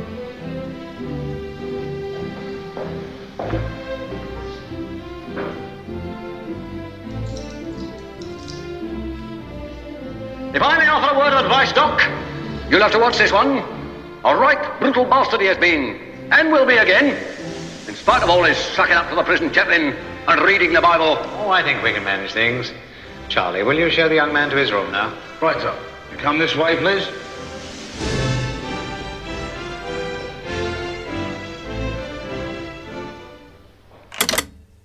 Viu? E, e até eu queria fazer um comentário, vocês estavam falando da sociedade que não funciona, né? Que tá tudo errado. É, a gente está falando bastante né, da segunda parte do filme. Mas na primeira parte do filme é interessante a presença daquele agente correcional, né? Aquele senhor deltoide, eu acho. Então, já deixa claro que o Alex já tinha passado por situações, né? Que ele já tinha estado no instituto correcional para jovens, né? E ele tinha um agente, né? Só que o estado não funciona. Então, por não funcionar, o Alex continua fazendo as coisas. E detalhe, para mim, não sei se vocês tiveram, mas ficou no ar assim uma certa ideia uh, de pedofilia. Total. Quando ele deita na cama ali, né? Põe a mão no órgão do Alex, o Alex já fica meio assim, uhum. enfim. Tem razão. Eu não tinha reparado nisso não. Eu acho interessante porque assim, o Kubrick ele em nenhum momento no filme ele foca em algo, né? Ele quer passar por tudo.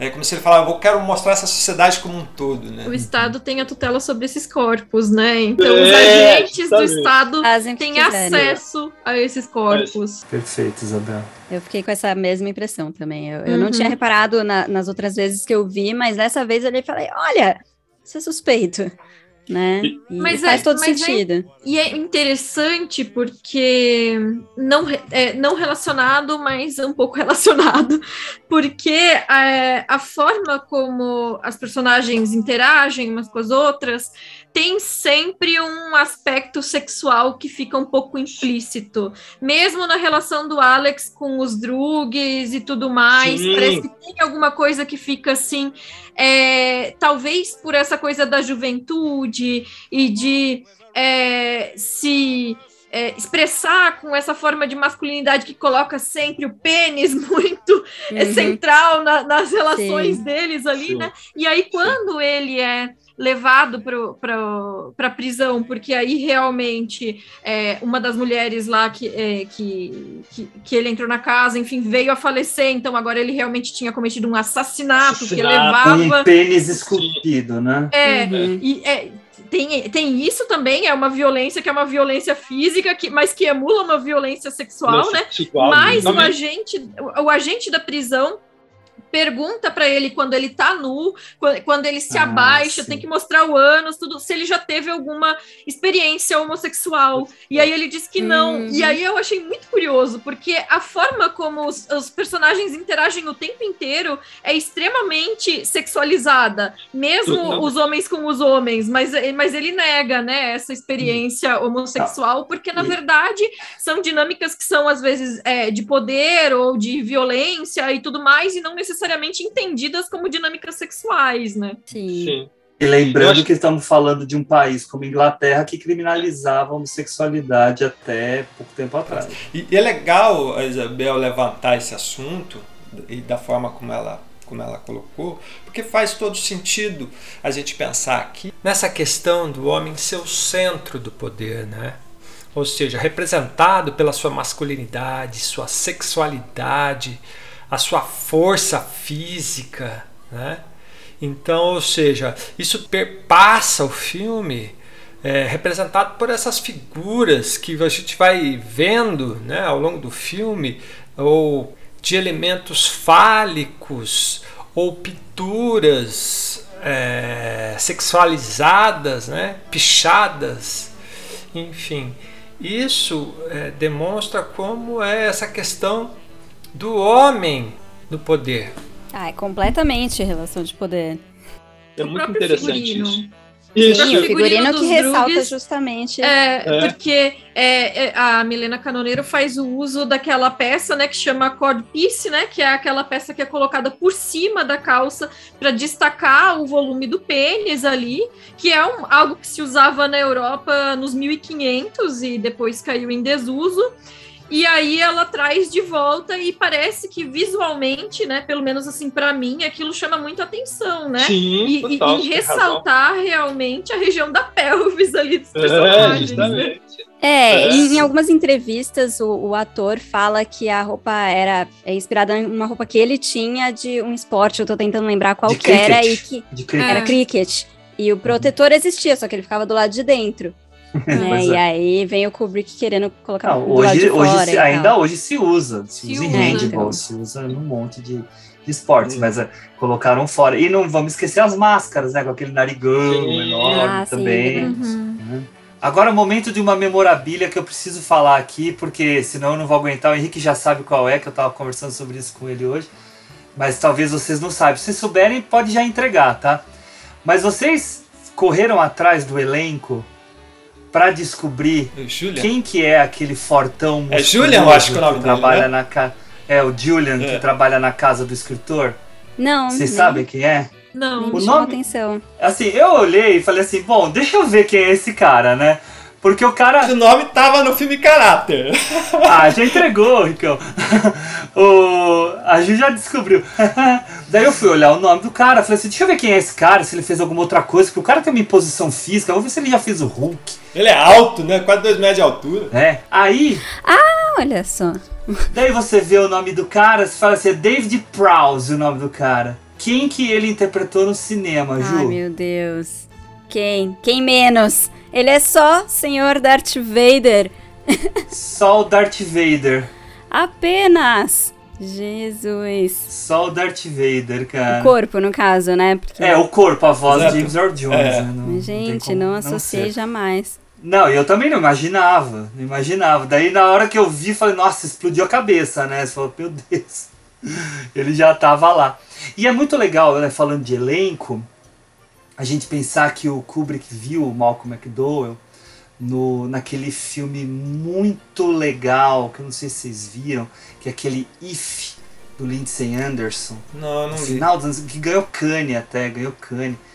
E Que é aquela revolta dos, dos estudantes dentro da escola, ah, do internato, né, na verdade. E o Kubrick olhou pra ele lá e falou assim: Nossa, eu quero esse moleque, porque ele tem a vibe. Ele Não, ele é começou, muito ele, bom, no né, quarto cara? capítulo do livro, ele já tinha falado: É ele, ele é o cara. Né? E depois o Malcolm McDowell não faz mais nada, né? Só faz Calígula, que fa- torna ele É, famoso. ele fez né? um monte de coisa, não, um mas. monte de porcaria, né? grande, Mas vai. não tem nada de interessante, assim, que ele. eh, Que Olha, ele faz até um Jornada da- nas Estrelas aqui. Pois é, mas é sempre bico, né? Sempre ponta. Sim, ele é sempre um vilãozinho ou, ou é alguma coisa assim. Né? Não, a carreira dele não decolou. Eu até arrisco dizer que carreira por carreira, o Patrick McGee, que é o, o escritor, tem uma carreira muito melhor. Porque ele até volta a fazer filme com o Kubrick, né? Ele faz Barry Lyndon. É, ele, ele já, tinha, já era um ator conhecido, né? Ator britânico, né? Se não me engano, ele é irlandês. Já tinha feito aquele O Criado, que é uma obra-prima né? do, do Uhum. Luzen, Esse né? é. Isabel já viu, né, Isabel? Ele é o amigo do Dirk Bogart, né? Então é um cara aí que tem uma, uma carreira um pouco maior. Mas o, o, o- o Malcolm, que é, por sinal, acredito que o único vivo entre todo o elenco do, do Laranja, né? Não, não decolou.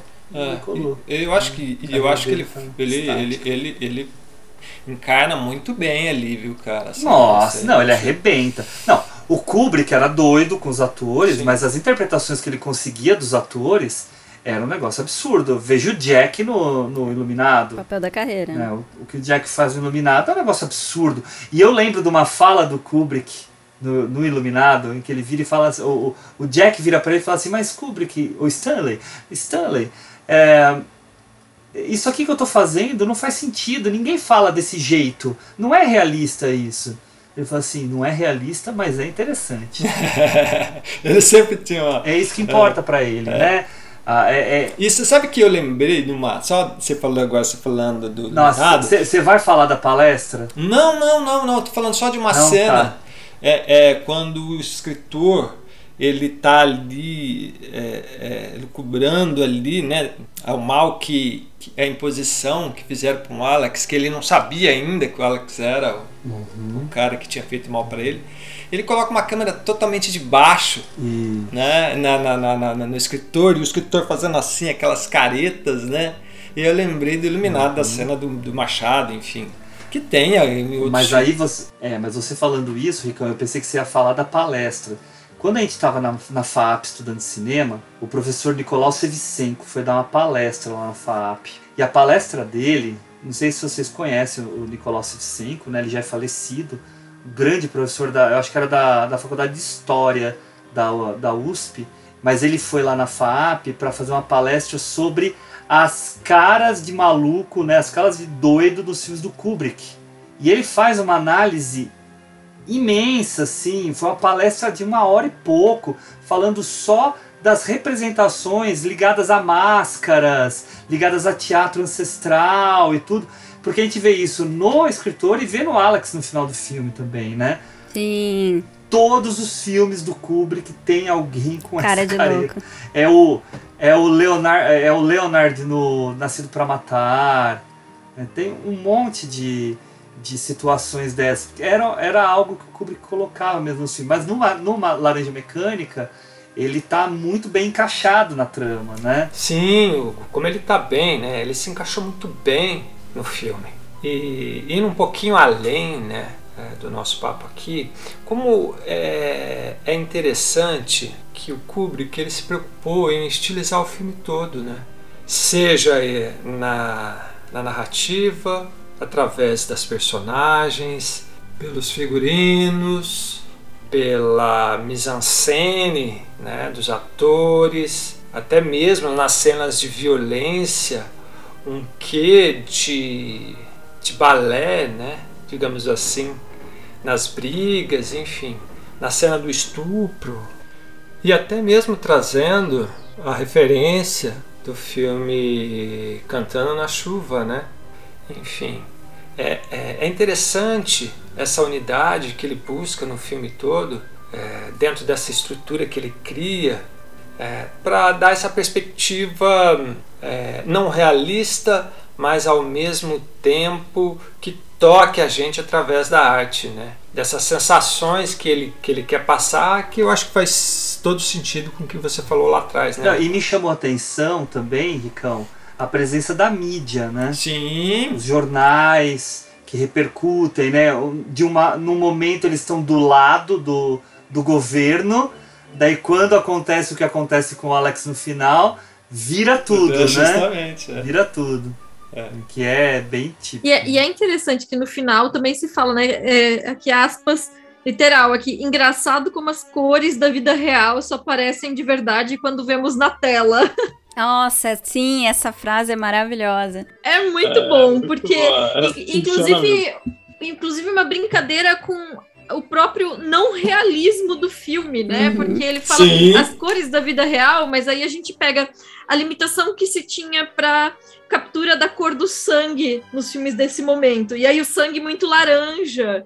Então, Uhum. é, é a violência estilizada e estetizada mas é apresentada como a violência real, como Hum, a- né, é. o- é, e aí a gente pensa né, que o Kubrick está querendo dizer que é, por a gente estar assistindo isso por meio da tela, isso se torna real, quando na verdade ele está fazendo esse jogo duplo, essa brincadeira, Brincadeira, que essa realidade é a mais falsa possível. Dá pra vocês também uma sensação de asepsia em alguns momentos? Ah, com certeza. Ele é tão é, emulado lá que, que você fica com a impressão de que é falso demais, né?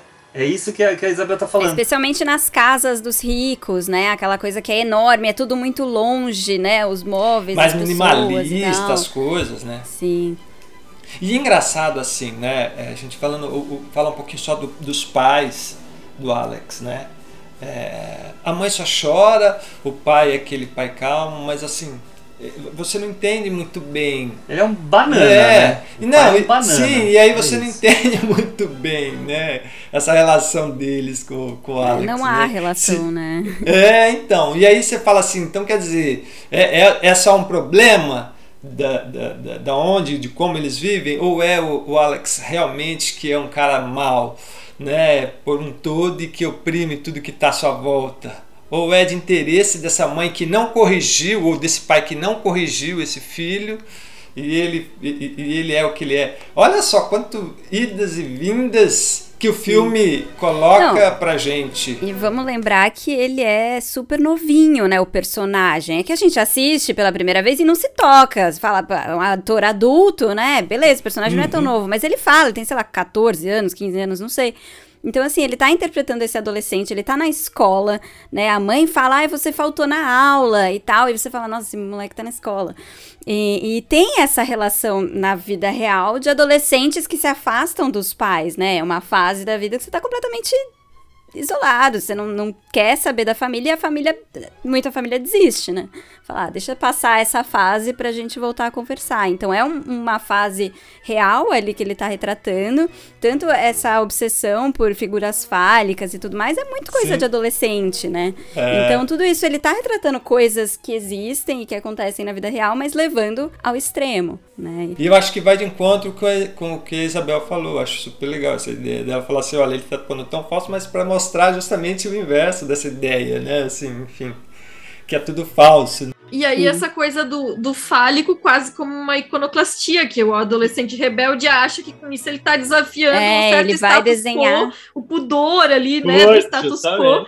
E aí é. a relação com os pais é essa falta de comunicação geracional que a gente sabe que realmente existe, mas ali é levada a uma potência, né? e a facilidade com que esses pais substituem ele quando, quando é possível, né? Então. Não quero problema. É.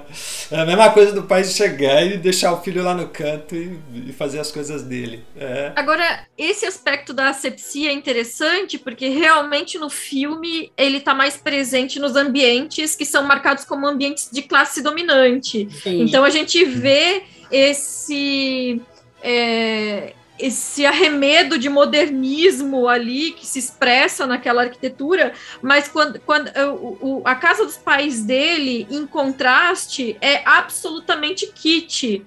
Então é, a gente vê assim, é, é um, é. um, quarto é rosa com verde com, com verde bandeira, a cozinha é laranja com verde limão. É, com, Não, e, e, e, a sala totalmente apertada, né? Sim. A sala totalmente né, claustrofóbica ali, né? E eu acho que tem. É legal você falar isso, Isabel. Você falou né? muito bem isso, Isabel, no sentido do, dos ambientes assépticos, né? Porque daí faz lembrar muito a impressão que pelo menos eu tenho quando vejo os filmes do Cronenberg.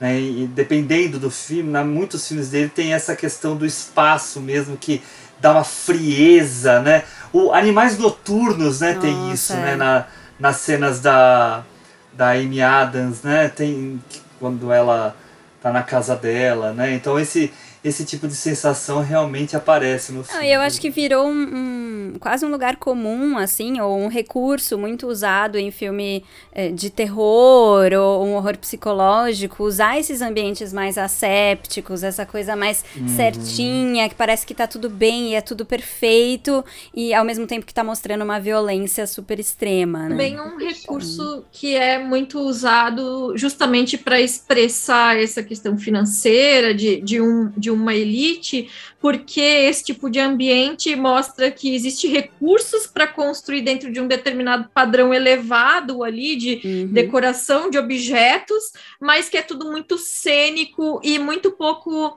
é, aquele tipo de bibelô que a gente tem quando é algo afetivo, sabe? Uhum. Então, é ambiente desenhado pela arquiteta, não pelo morador. É. Exatamente. Pessoal, é, você quer falar? Eu, eu na verdade, Manda. queria ah, comentar algo que já passou, assim, que a, a Isabel estava falando das cores do cinema e as cores da vida real.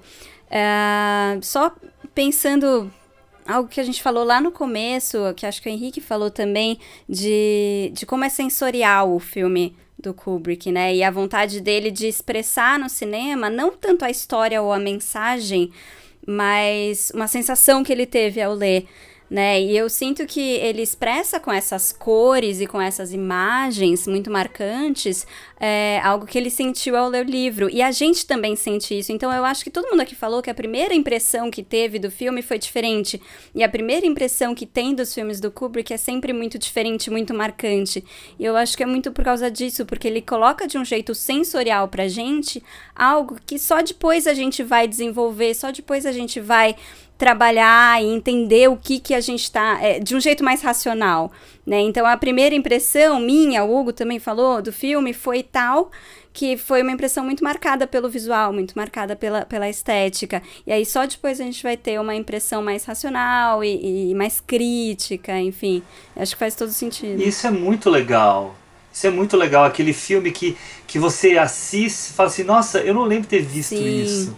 Eu não lembro de ter visto aquilo, né? Então é, é, é gostoso rever. Não dá para rever toda hora, mas quando você rever, é co... porque por exemplo, ontem eu tava vendo um outro filme que eu me recuso a dizer o nome do filme, porque é daqueles guilty pleasures assim, ah, mas entrega, a, a, todas as cenas, todas as cenas, e fazia anos que eu não via. Eu sabia a fala e o que ia acontecer, todas, tá?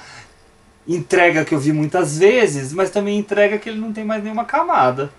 Porque é filme hum. bobinho, assim, entendeu? Filme. Sim. Filme, filme Mas de é, Stallone. ah, entendi. Só, só, só um adendo, e o quanto é interessante que o laranja também, dependendo do momento, né? Se vamos dizer que a gente. É, é, é porque tem uma questão né, de, da, da sua maturidade, do seu conhecimento que você vai adquirindo com maturidade, enfim, dos seus interesses, mas também o período, a ideia, o momento que você está vivendo.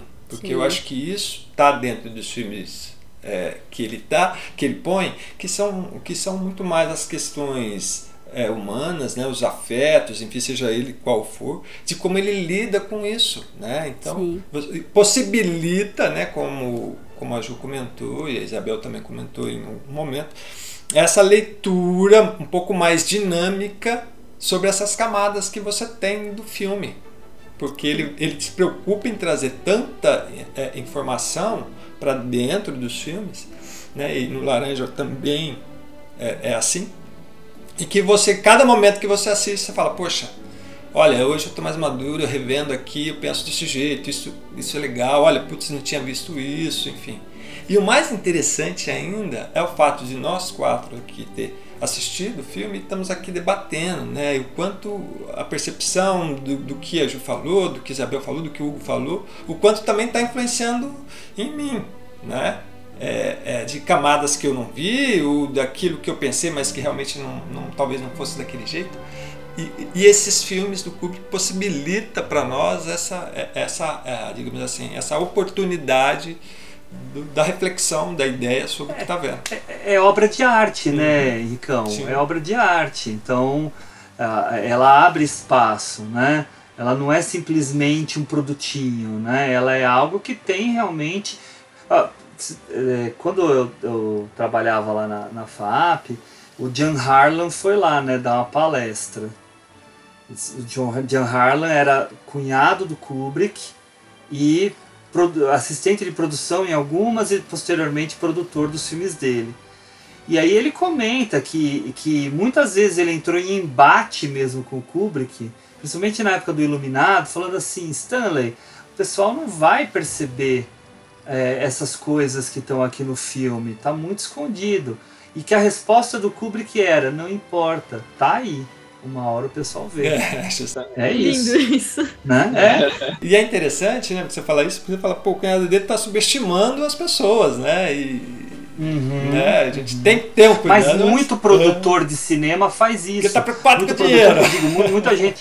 É, muita gente que faz filme, certo? Tem a insegurança de deixar coisas escondidas porque quer comunicar e quer que a pessoa entenda tudo porque quer que entenda o produto por completo o Kubrick tinha a segurança daquilo que ele estava fazendo e sabia que com o tempo as coisas iam né, se encaixando e fazendo Agora, sentido e não e não fazendo é. também que também é legal. Tem que ter uma baita segurança de que as pessoas vão querer rever o filme para conseguir enxergar todas essas coisas. Agora só um detalhezinho é, que eu dei uma pesquisada, enfim, e aí eu não sei se isso é verdade ou não, mas assim, o filme repercutiu muito mal na época, principalmente na Inglaterra, sim, sim, porque sim. assim, a, as pessoas estavam assistindo o filme, enfim, mas a grande imprensa, de modo geral conservadora, repudiou o filme, mas começou a ver, a imprensa de modo geral começou a associar as violências que existiam é, em Londres. Não, tinha uns copycats mesmo, tinha uns copycats. Pessoal que se vestia que nem os caras,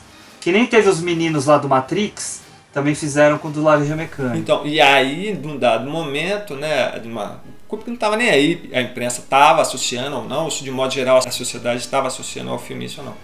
Mas diz que ele, come, diz que ele recebeu ameaças. Sim. Né? E aí ele, opa, pera lá. Daí ele pediu para a produtora tirar o filme é, de exibição, enfim. Não sei se. Mesmo. Na Inglaterra. É, é, na, na Inglaterra, na Inglaterra. Tô falando Sim. na Inglaterra. Só voltou depois que ele morreu. Só em 2000. ficou de 74 até 2000 sem poder exibir Laranja Mecânica na Inglaterra. E é muito doido, né? É justamente o que a Isabel falou também, nessa coisa da, da juventude, né? Dessa potencialidade ali sendo jorrada, né? De uma forma assim. Como o filme às vezes não tem essa ideia e a, e a, perspectiva do jovem ver aquele filme, associar isso a algo que seja bacana para ele fazer, enfim. É, o filme ao mesmo tempo que ele, ele, ele ele é né, é permite a gente debater ele também para aquele que não, não tem assim uma certa maturidade para assistir, é, enfim. Mas é o que você falou, né? É, é, um tipo de filme que ele, ele, você responde diferente dependendo do seu momento de vida. Então, assistir Laranja Mecânica quando adolescente, você se identifica com o Alex, você se identifica com a ultraviolência, você acha tudo aquilo muito legal, né? É tudo muito estético, tudo chama atenção, é, é poder né? E você se identifica e você quer imitar, né? Você vai beber o leite, ou sei lá, você quer ir num bar igual aquele, essas coisas. Né? E quando você vê mais maduro, você vê com outro olhar, você entende que é uma crítica e tudo mais. Mas é, é um filme arriscado por conta disso, né? Que nem a, a, Isabel contando a experiência dela, né? Os meninos assistindo e vibrando com uma cena que, que é completamente errada. Né? E eles achando aquilo super legal. Por quê? Porque tá no cinema. O problema é isso também, né? Às vezes você acha legal porque tá no cinema. Se tá no cinema, então tá, de certa forma, validando né? E, e, tá no cinema fazendo sucesso, e é um diretor famoso, né? Então você fala, pô, então é legal, né? Então é complicado isso. Mas é essa é a dificuldade da crítica que não é construída de uma forma. É, como que eu posso dizer? Agora me fugiu o adjetivo, mas aquela crítica óbvia, sabe? Que não tá expressa ali na cara de quem tá assistindo. A pessoa tem que fazer a leitura. E aí, como eu mencionei antes, né, às vezes a inexperiência da pessoa que está assistindo prejudica essa leitura do, do, texto mesmo do filme, né? Mas, mas é curioso isso, de que forma que o filme foi entendido, às vezes, como um retrato que endossava essa violência, quando eu tenho essa questão com a violência de gênero que é posta no filme, Sim. mas o filme claramente Sim. não endossa a violência como um todo né? Sim. Então, é, isso é, é complicado mesmo. Ele fica muito no limiar, né? Ele fica muito assim. Né? É, é, arriscado o jeito, mas ele quis se arriscar. Então, mas eu, eu concordo com, com a Isabel, é, dois pontos, né? Primeiro, essa violência de gênero, eu concordo que passa um pouco, não só passa um pouco do ponto pelo quanto é explícito, mas porque é, mulheres nuas aparecem no filme inteiro, independente da situação, não só é, quando elas estão sendo violentadas por ele. Então parece que é uma coisa que ele explora o filme inteiro gratuitamente. Então isso acaba é, aprovando, de certa forma, o, a, o tipo de violência de gênero confusa. que está acontecendo. É, então passa uma certa aprovação ao mesmo tempo, né? Mas eu achei interessante que você estava falando da, dessa crítica óbvia, né? Que, tipo, o, se o filme não fala com todas as palavras, o público às vezes não entende, que hoje está sendo feito isso em relação ao feminismo. Né? Então a gente vê muito filme hoje falando com todas as palavras, não porque eu sou mulher, então eu sou forte, ou então, ah, eu posso tudo. E, e irrita, é uma coisa ridícula, né? É uma coisa que você fala, gente, não precisa mastigar, né? Tava vendo o filme do Mulan, que eles refizeram em live action, e tem uma cena que fala, não, porque eu sou mulher, eu sofri isso e eu posso, e não sei o que. Você fala, gente, desnecessário. Su né? Subestima a gente que tá assistindo subestima, mas por outro lado. E subestima a gente que é vezes... é mulher também, né? Exato. Mas por outro lado, precisa, às vezes, né? O público às vezes não entende, é complicado. É, é aquela coisa que eu sempre reclamo, reclamei da outra vez, daquela cena da, do, do Vingador, dos Vingadores, né? Que elas falam, ela não está sozinha, e daí junta todas as heroínas mulher. Fala assim, gente, não precisava disso. Não, e mulher para lutar contra mulher, é sempre assim. Repara, repara todo filme de ação. Se tem um grupinho e tem algumas mulheres nos dois lados, as mulheres vão lutar contra as mulheres. É isso. É parte. Essa cena é de revirar os olhos e sabe o que é o pior? Junta todas as mulheres para no final Isso. elas também não conseguirem, tipo, elas é verdade. serve para nada.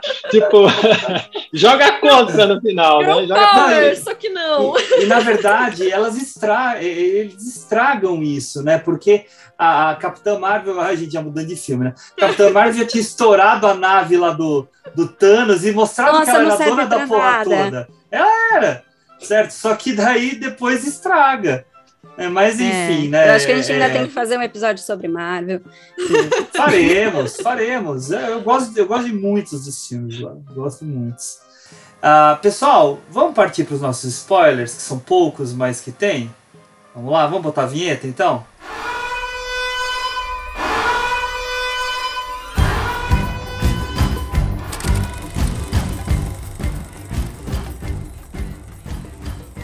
Uma coisa que a gente pode levantar aqui, né, quando a gente entra nos spoilers, que é depois que ele tenta se matar, é o, o ministro meio que entregando, né, um cargo pro, pro Alex tentando comprar, né, a, a, perdão do Alex, né? Tentando e conseguindo. Que, é, tentando e conseguindo, claro. É porque também é, é uma forma de também fazer a mídia se voltar para eles, né? Mas o que me chamou muita atenção é o último plano do filme, que é ele lá transando com aquela menina na neve e um monte de gente de cartola, elegante, elitista em volta batendo palma, né? Daí entra o contrário do que vocês estavam falando antes, né? Que era mostrar que a sociedade estava aprovando a violência dele a partir do momento em que o governo meio que se colocou do lado dele, né? Ele começa a enxergar dessa forma. Agora eu estou permitido de fazer uh, as minhas coisas horríveis, né? É, e pensar, né? Porque antes, se ele pensasse qualquer coisa, ele se sentia enjoado.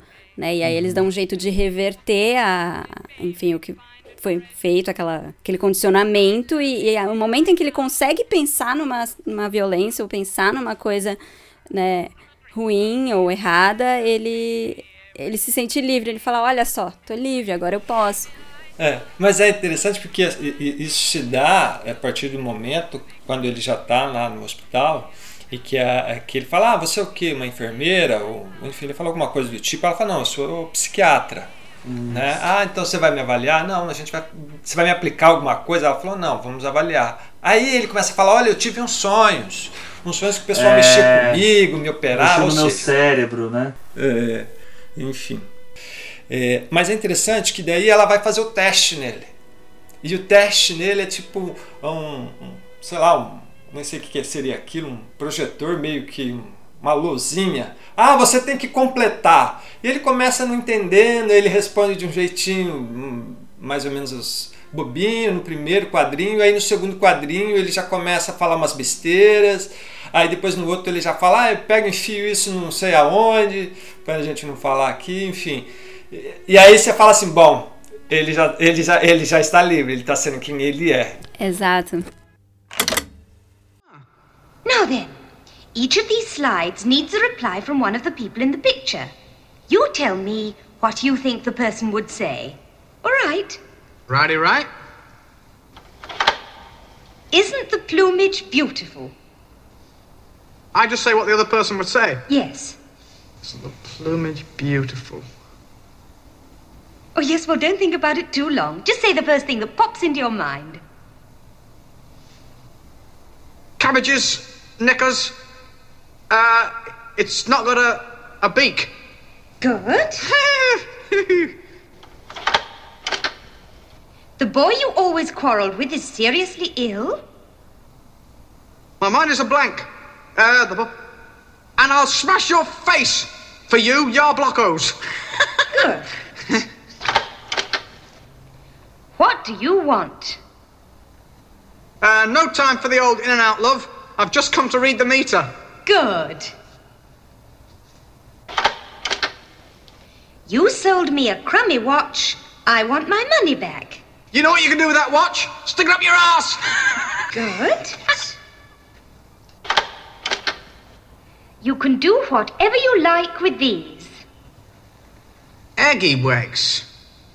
I would like to smash them and pick them all up and throw out! Fucking hell. Oh, there.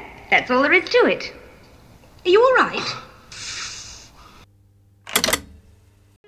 E é a questão do livre-arbítrio, né? Que volta como o grande tema. Né? Agora ele pode pensar. É, justamente. Mas é aí tem essa questão do mal, quando a gente tem o livre-arbítrio, se é ou não. É, é, é, é. Até que ponto essa questão moral, se ela é se ela é uma questão condicionada ou se ela é uma questão do ser mesmo. E que no filme ele, ele não, indica nenhum caminho para isso, pelo contrário, diz, fica a ideia mesmo de que tipo, o ser humano é mal por completo, enfim. Né? Se a gente pegar só pela perspectiva do Alex, né? Não, legal. O, o, na verdade, essa, essa cena da que você acabou de comentar, ela realmente é, é super gradual, né? É, é, porque daí ele vai sentindo que ele pode, que ele é como se ele falasse, opa, não senti nada. Opa, posso falar, nossa, tá divertido falar. E ele vai, e, enfim. E combina daí depois com a entrada do, do primeiro-ministro, que daí ele vai fazer Sim. toda aquela. Aquele circo, na verdade, também, né? Mas ao mesmo tempo, já falando pra ele, ó, se liga, bicho, que ainda é, é, é, eu posso te ferrar, né? Seria, né? É, é isso. É, isso, isso, mesmo, isso mesmo. Eu acho maravilhosa a cara de deboche que ele, ele comendo. faz comendo e depois quando chega a imprensa para selar né, esse pacto com o governo e ele apoia a cabeça na barriga do primeiro-ministro e ele faz uma cara maravilhosa de puro deboche assim de tipo daqui para frente a minha vida tá garantida nesse esquema. É porque é isso, né, que a gente falou que a violência nesse estado, ela é permitida se você tá do lado certo, né? Aquela coisa dos policiais poderem ser violentos, as pessoas não. Se ele tá do lado do, do poder, então ele pode fazer o que ele quiser, tá liberado. E é interessante, um pouquinho antes até, a hora que o que o primeiro-ministro está conversando com ele, né? Que daí ele não consegue comer, né? E aí o primeiro-ministro começa a cortar carne para dar para ele e ele vai fazendo aquelas bocas do tipo, né? Olha, eu sou aqui, você é o Estado, então me alimente, né? Ah, Enfim, é, é, é genial. é tanta demais. coisa ali, né? É, parece é. mesmo. Acho que é isso, né, gente? Eu acho que a gente já falou bastante coisa aqui sobre o filme, né? Uhum. Vamos partir para nossas dicas para finalizar o episódio? Vamos que vamos. Vamos lá? Bora.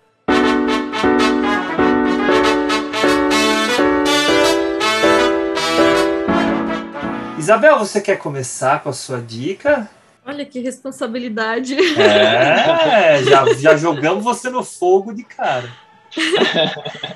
então, eu vou recomendar um livro que é O Estação Perdido, do Shaina Mieville, porque é um livro que trata também de uma sociedade, uma sociedade arruinada, né, em um, em um mundo arruinado, onde existe esse protagonista, enfim, que vive uma relação é, extra espécie, a companheira dele não é humana, é de outra espécie, mas que a partir do relacionamento dele com as demais personagens do livro, a gente consegue entender como que funciona o governo, as milícias, as relações de violência, as relações de classe, de gênero e tudo mais. Então ele pega um pouco de tudo isso que a gente comentou a respeito do Laranja Mecânica, mas é uma obra mais recente, então talvez ele faça análises que sejam mais próximas do que a gente entende como sociedade hoje, ao mesmo tempo em que é um mundo que não tem absolutamente nada a ver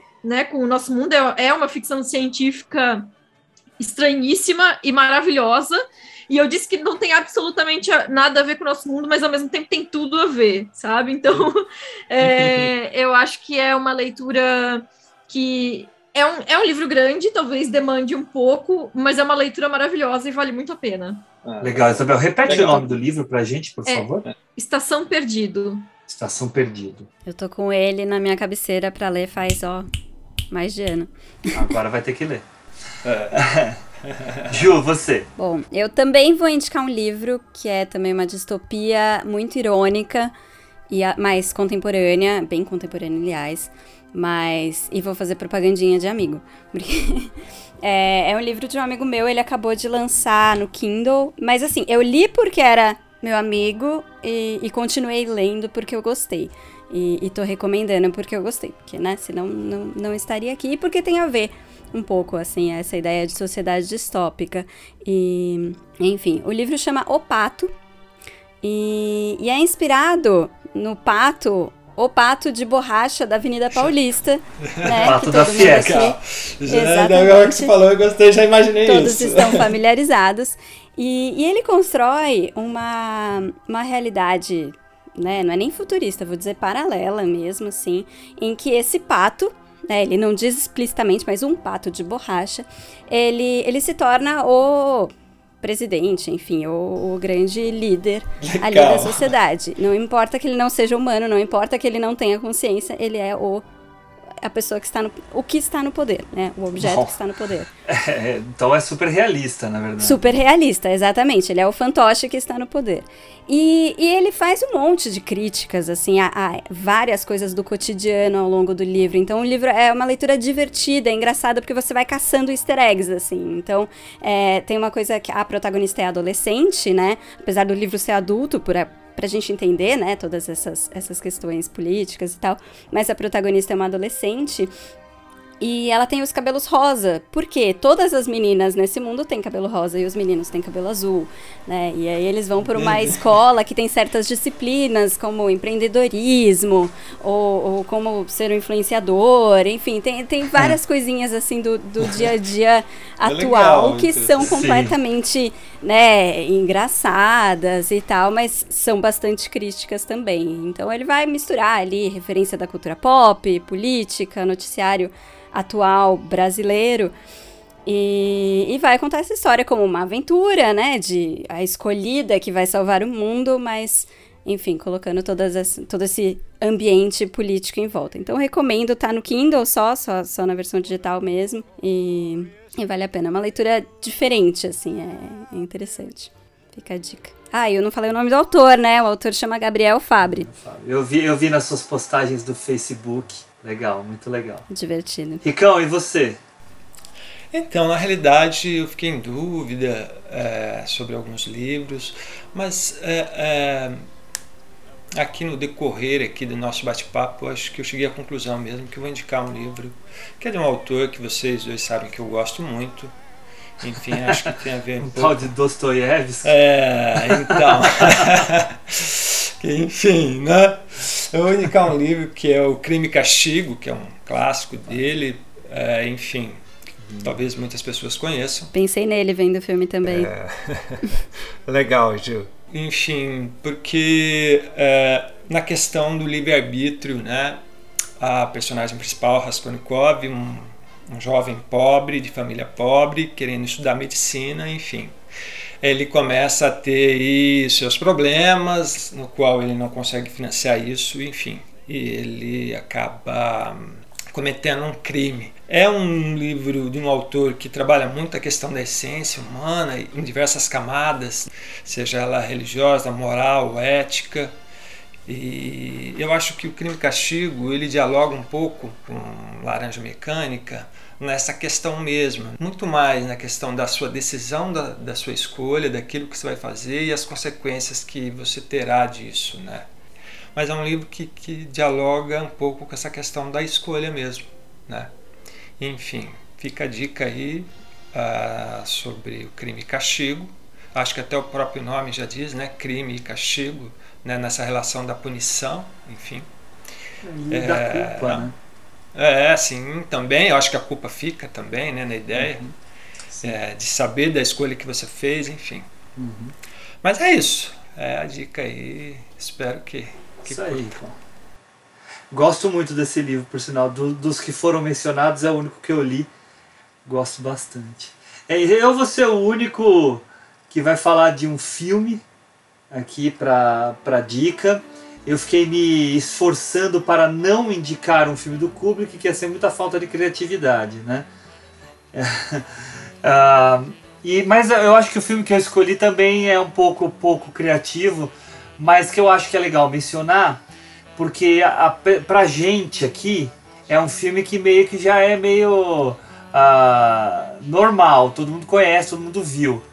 Mas eu, dando aula em faculdade, né, eu vejo muita gente que não viu. Meus alunos não. Bom, meus alunos não viram Seven, né? Mas o. o então, quem diria do Assassinos por Natureza? Eu acho um filmaço, eu conheço gente que não gosta, tá? E tudo bem também, faz parte, né? Uh, mas eu acho que ele tem algumas conversas assim bem próximas ao Laranja Mecânica é a questão da mídia, a questão da espetacularização da violência, é a questão de uma sociedade deturpada que possibilita né, a ascensão de figuras violentas e, e, e, e psicopatas mesmo, como o, o, casal que protagoniza o filme, né? Mas ao mesmo tempo, que é o que eu acho mais interessante no filme, e aí ponto para Oliver Stone, que se tornou um chato, mas nessa época a fase dele era muito boa, é a, é a estética, né? A estética dele para esse filme, uma estética extremamente MTV, extremamente pós-moderna, mas que funciona muito bem para as intenções dele. Ela não é gratuita, na minha opinião. Ele utiliza uma multiplicidade de elementos para mostrar um mundo em caos. Vidas em inter... caos. Né? Só que é, só falar é um detalhe. Só um detalhe, desculpa, eu não quero perder, mas não vou esquecer. A questão do desnível dos enquadramentos que ele põe sim. no filme, justamente para ressaltar essa ideia. Era só sim, falar sim. isso que eu acho muito não, bacana. E, mas isso, olha só, né, que coisa. Eu estou fazendo uma série de podcasts com meus alunos sobre Spike Lee, né? Como a gente vê isso no Spike Lee também, né? A gente, tá, a gente vai falar do Faça Coisa Certa semana que vem. E Faça Coisa Certa usa isso demais, né? Então é, é um momento, são filmes próximos até, né? É um momento em que é, é essa estética vai ajudar, né, para transmitir algumas intenções que eles têm, enfim. Mas é, é, um filme que vai trabalhar muito música. A gente falou pouco de música aqui na, no, no Laranja, que tá, está super presente, né? Mas a música pre presente no, no Assassinos por Natureza ela é muito uh, intensa e dialoga com o filme, né? É rock, é balada, né? tem muita coisa e tem. E, e por que, que que me chamou a atenção, né, do, do Assassinos por Natureza? Porque tem uma referência, né? A referência são eles andando de carro. Eles andando de carro no Assassino por Natureza com back projection, né? É muito similar ao back projection que tem no Laranja Mecânica. Então tem coisa. E não vamos deixar de falar que o, a história é do Tarantino. Né? Foi uma das histórias. Foi talvez a primeira história que ele conseguiu vender, né? Eu acho que o Amor a Queima-Roupa ele vendeu depois. Esse saiu, esse saiu mais ou menos no mesmo Eu ano. Gosto de Amor a Queima-Roupa também. Também adoro. Putz. Acho adoro. muito bom. Mas é isso, essa era a minha dica. Assassinos por Legal. Natureza, do Oliver Stone.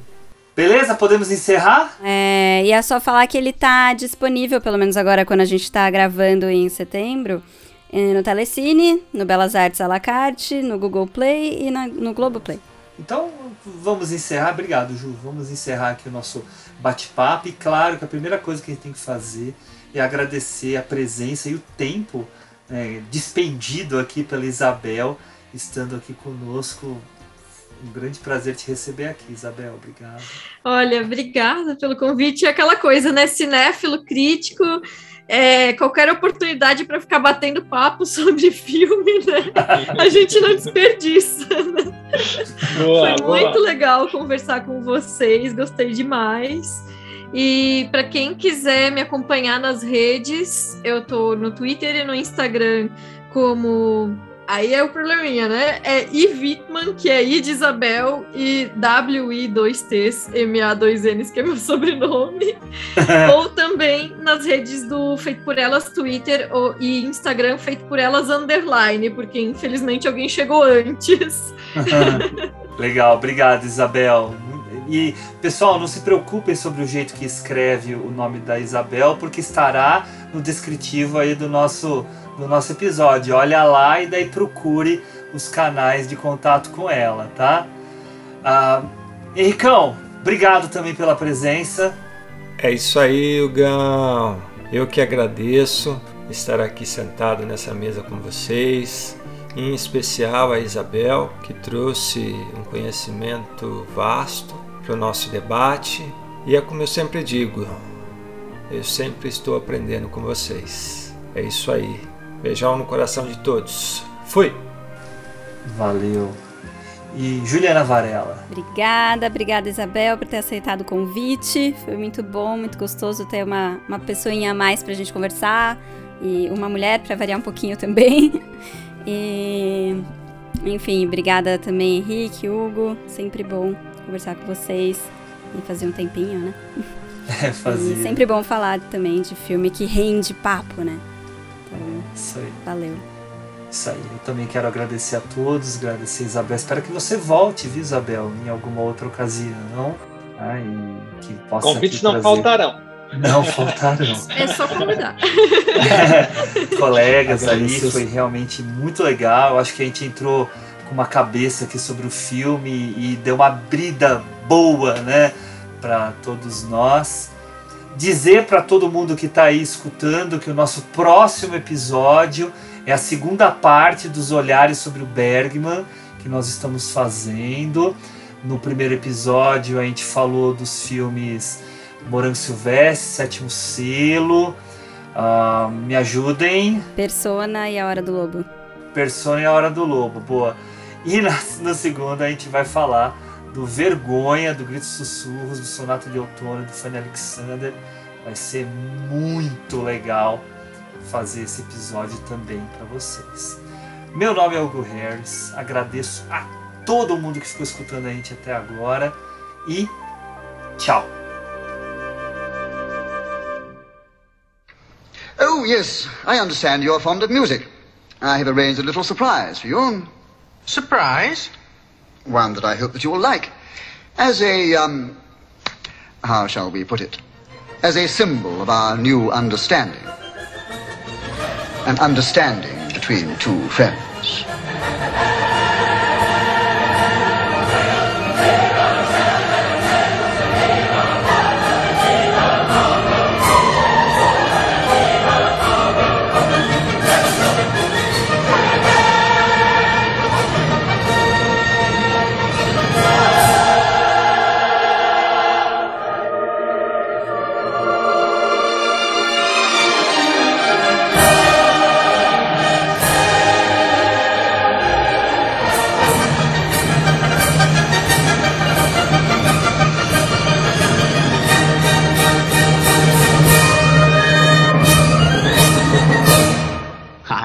Cured all right.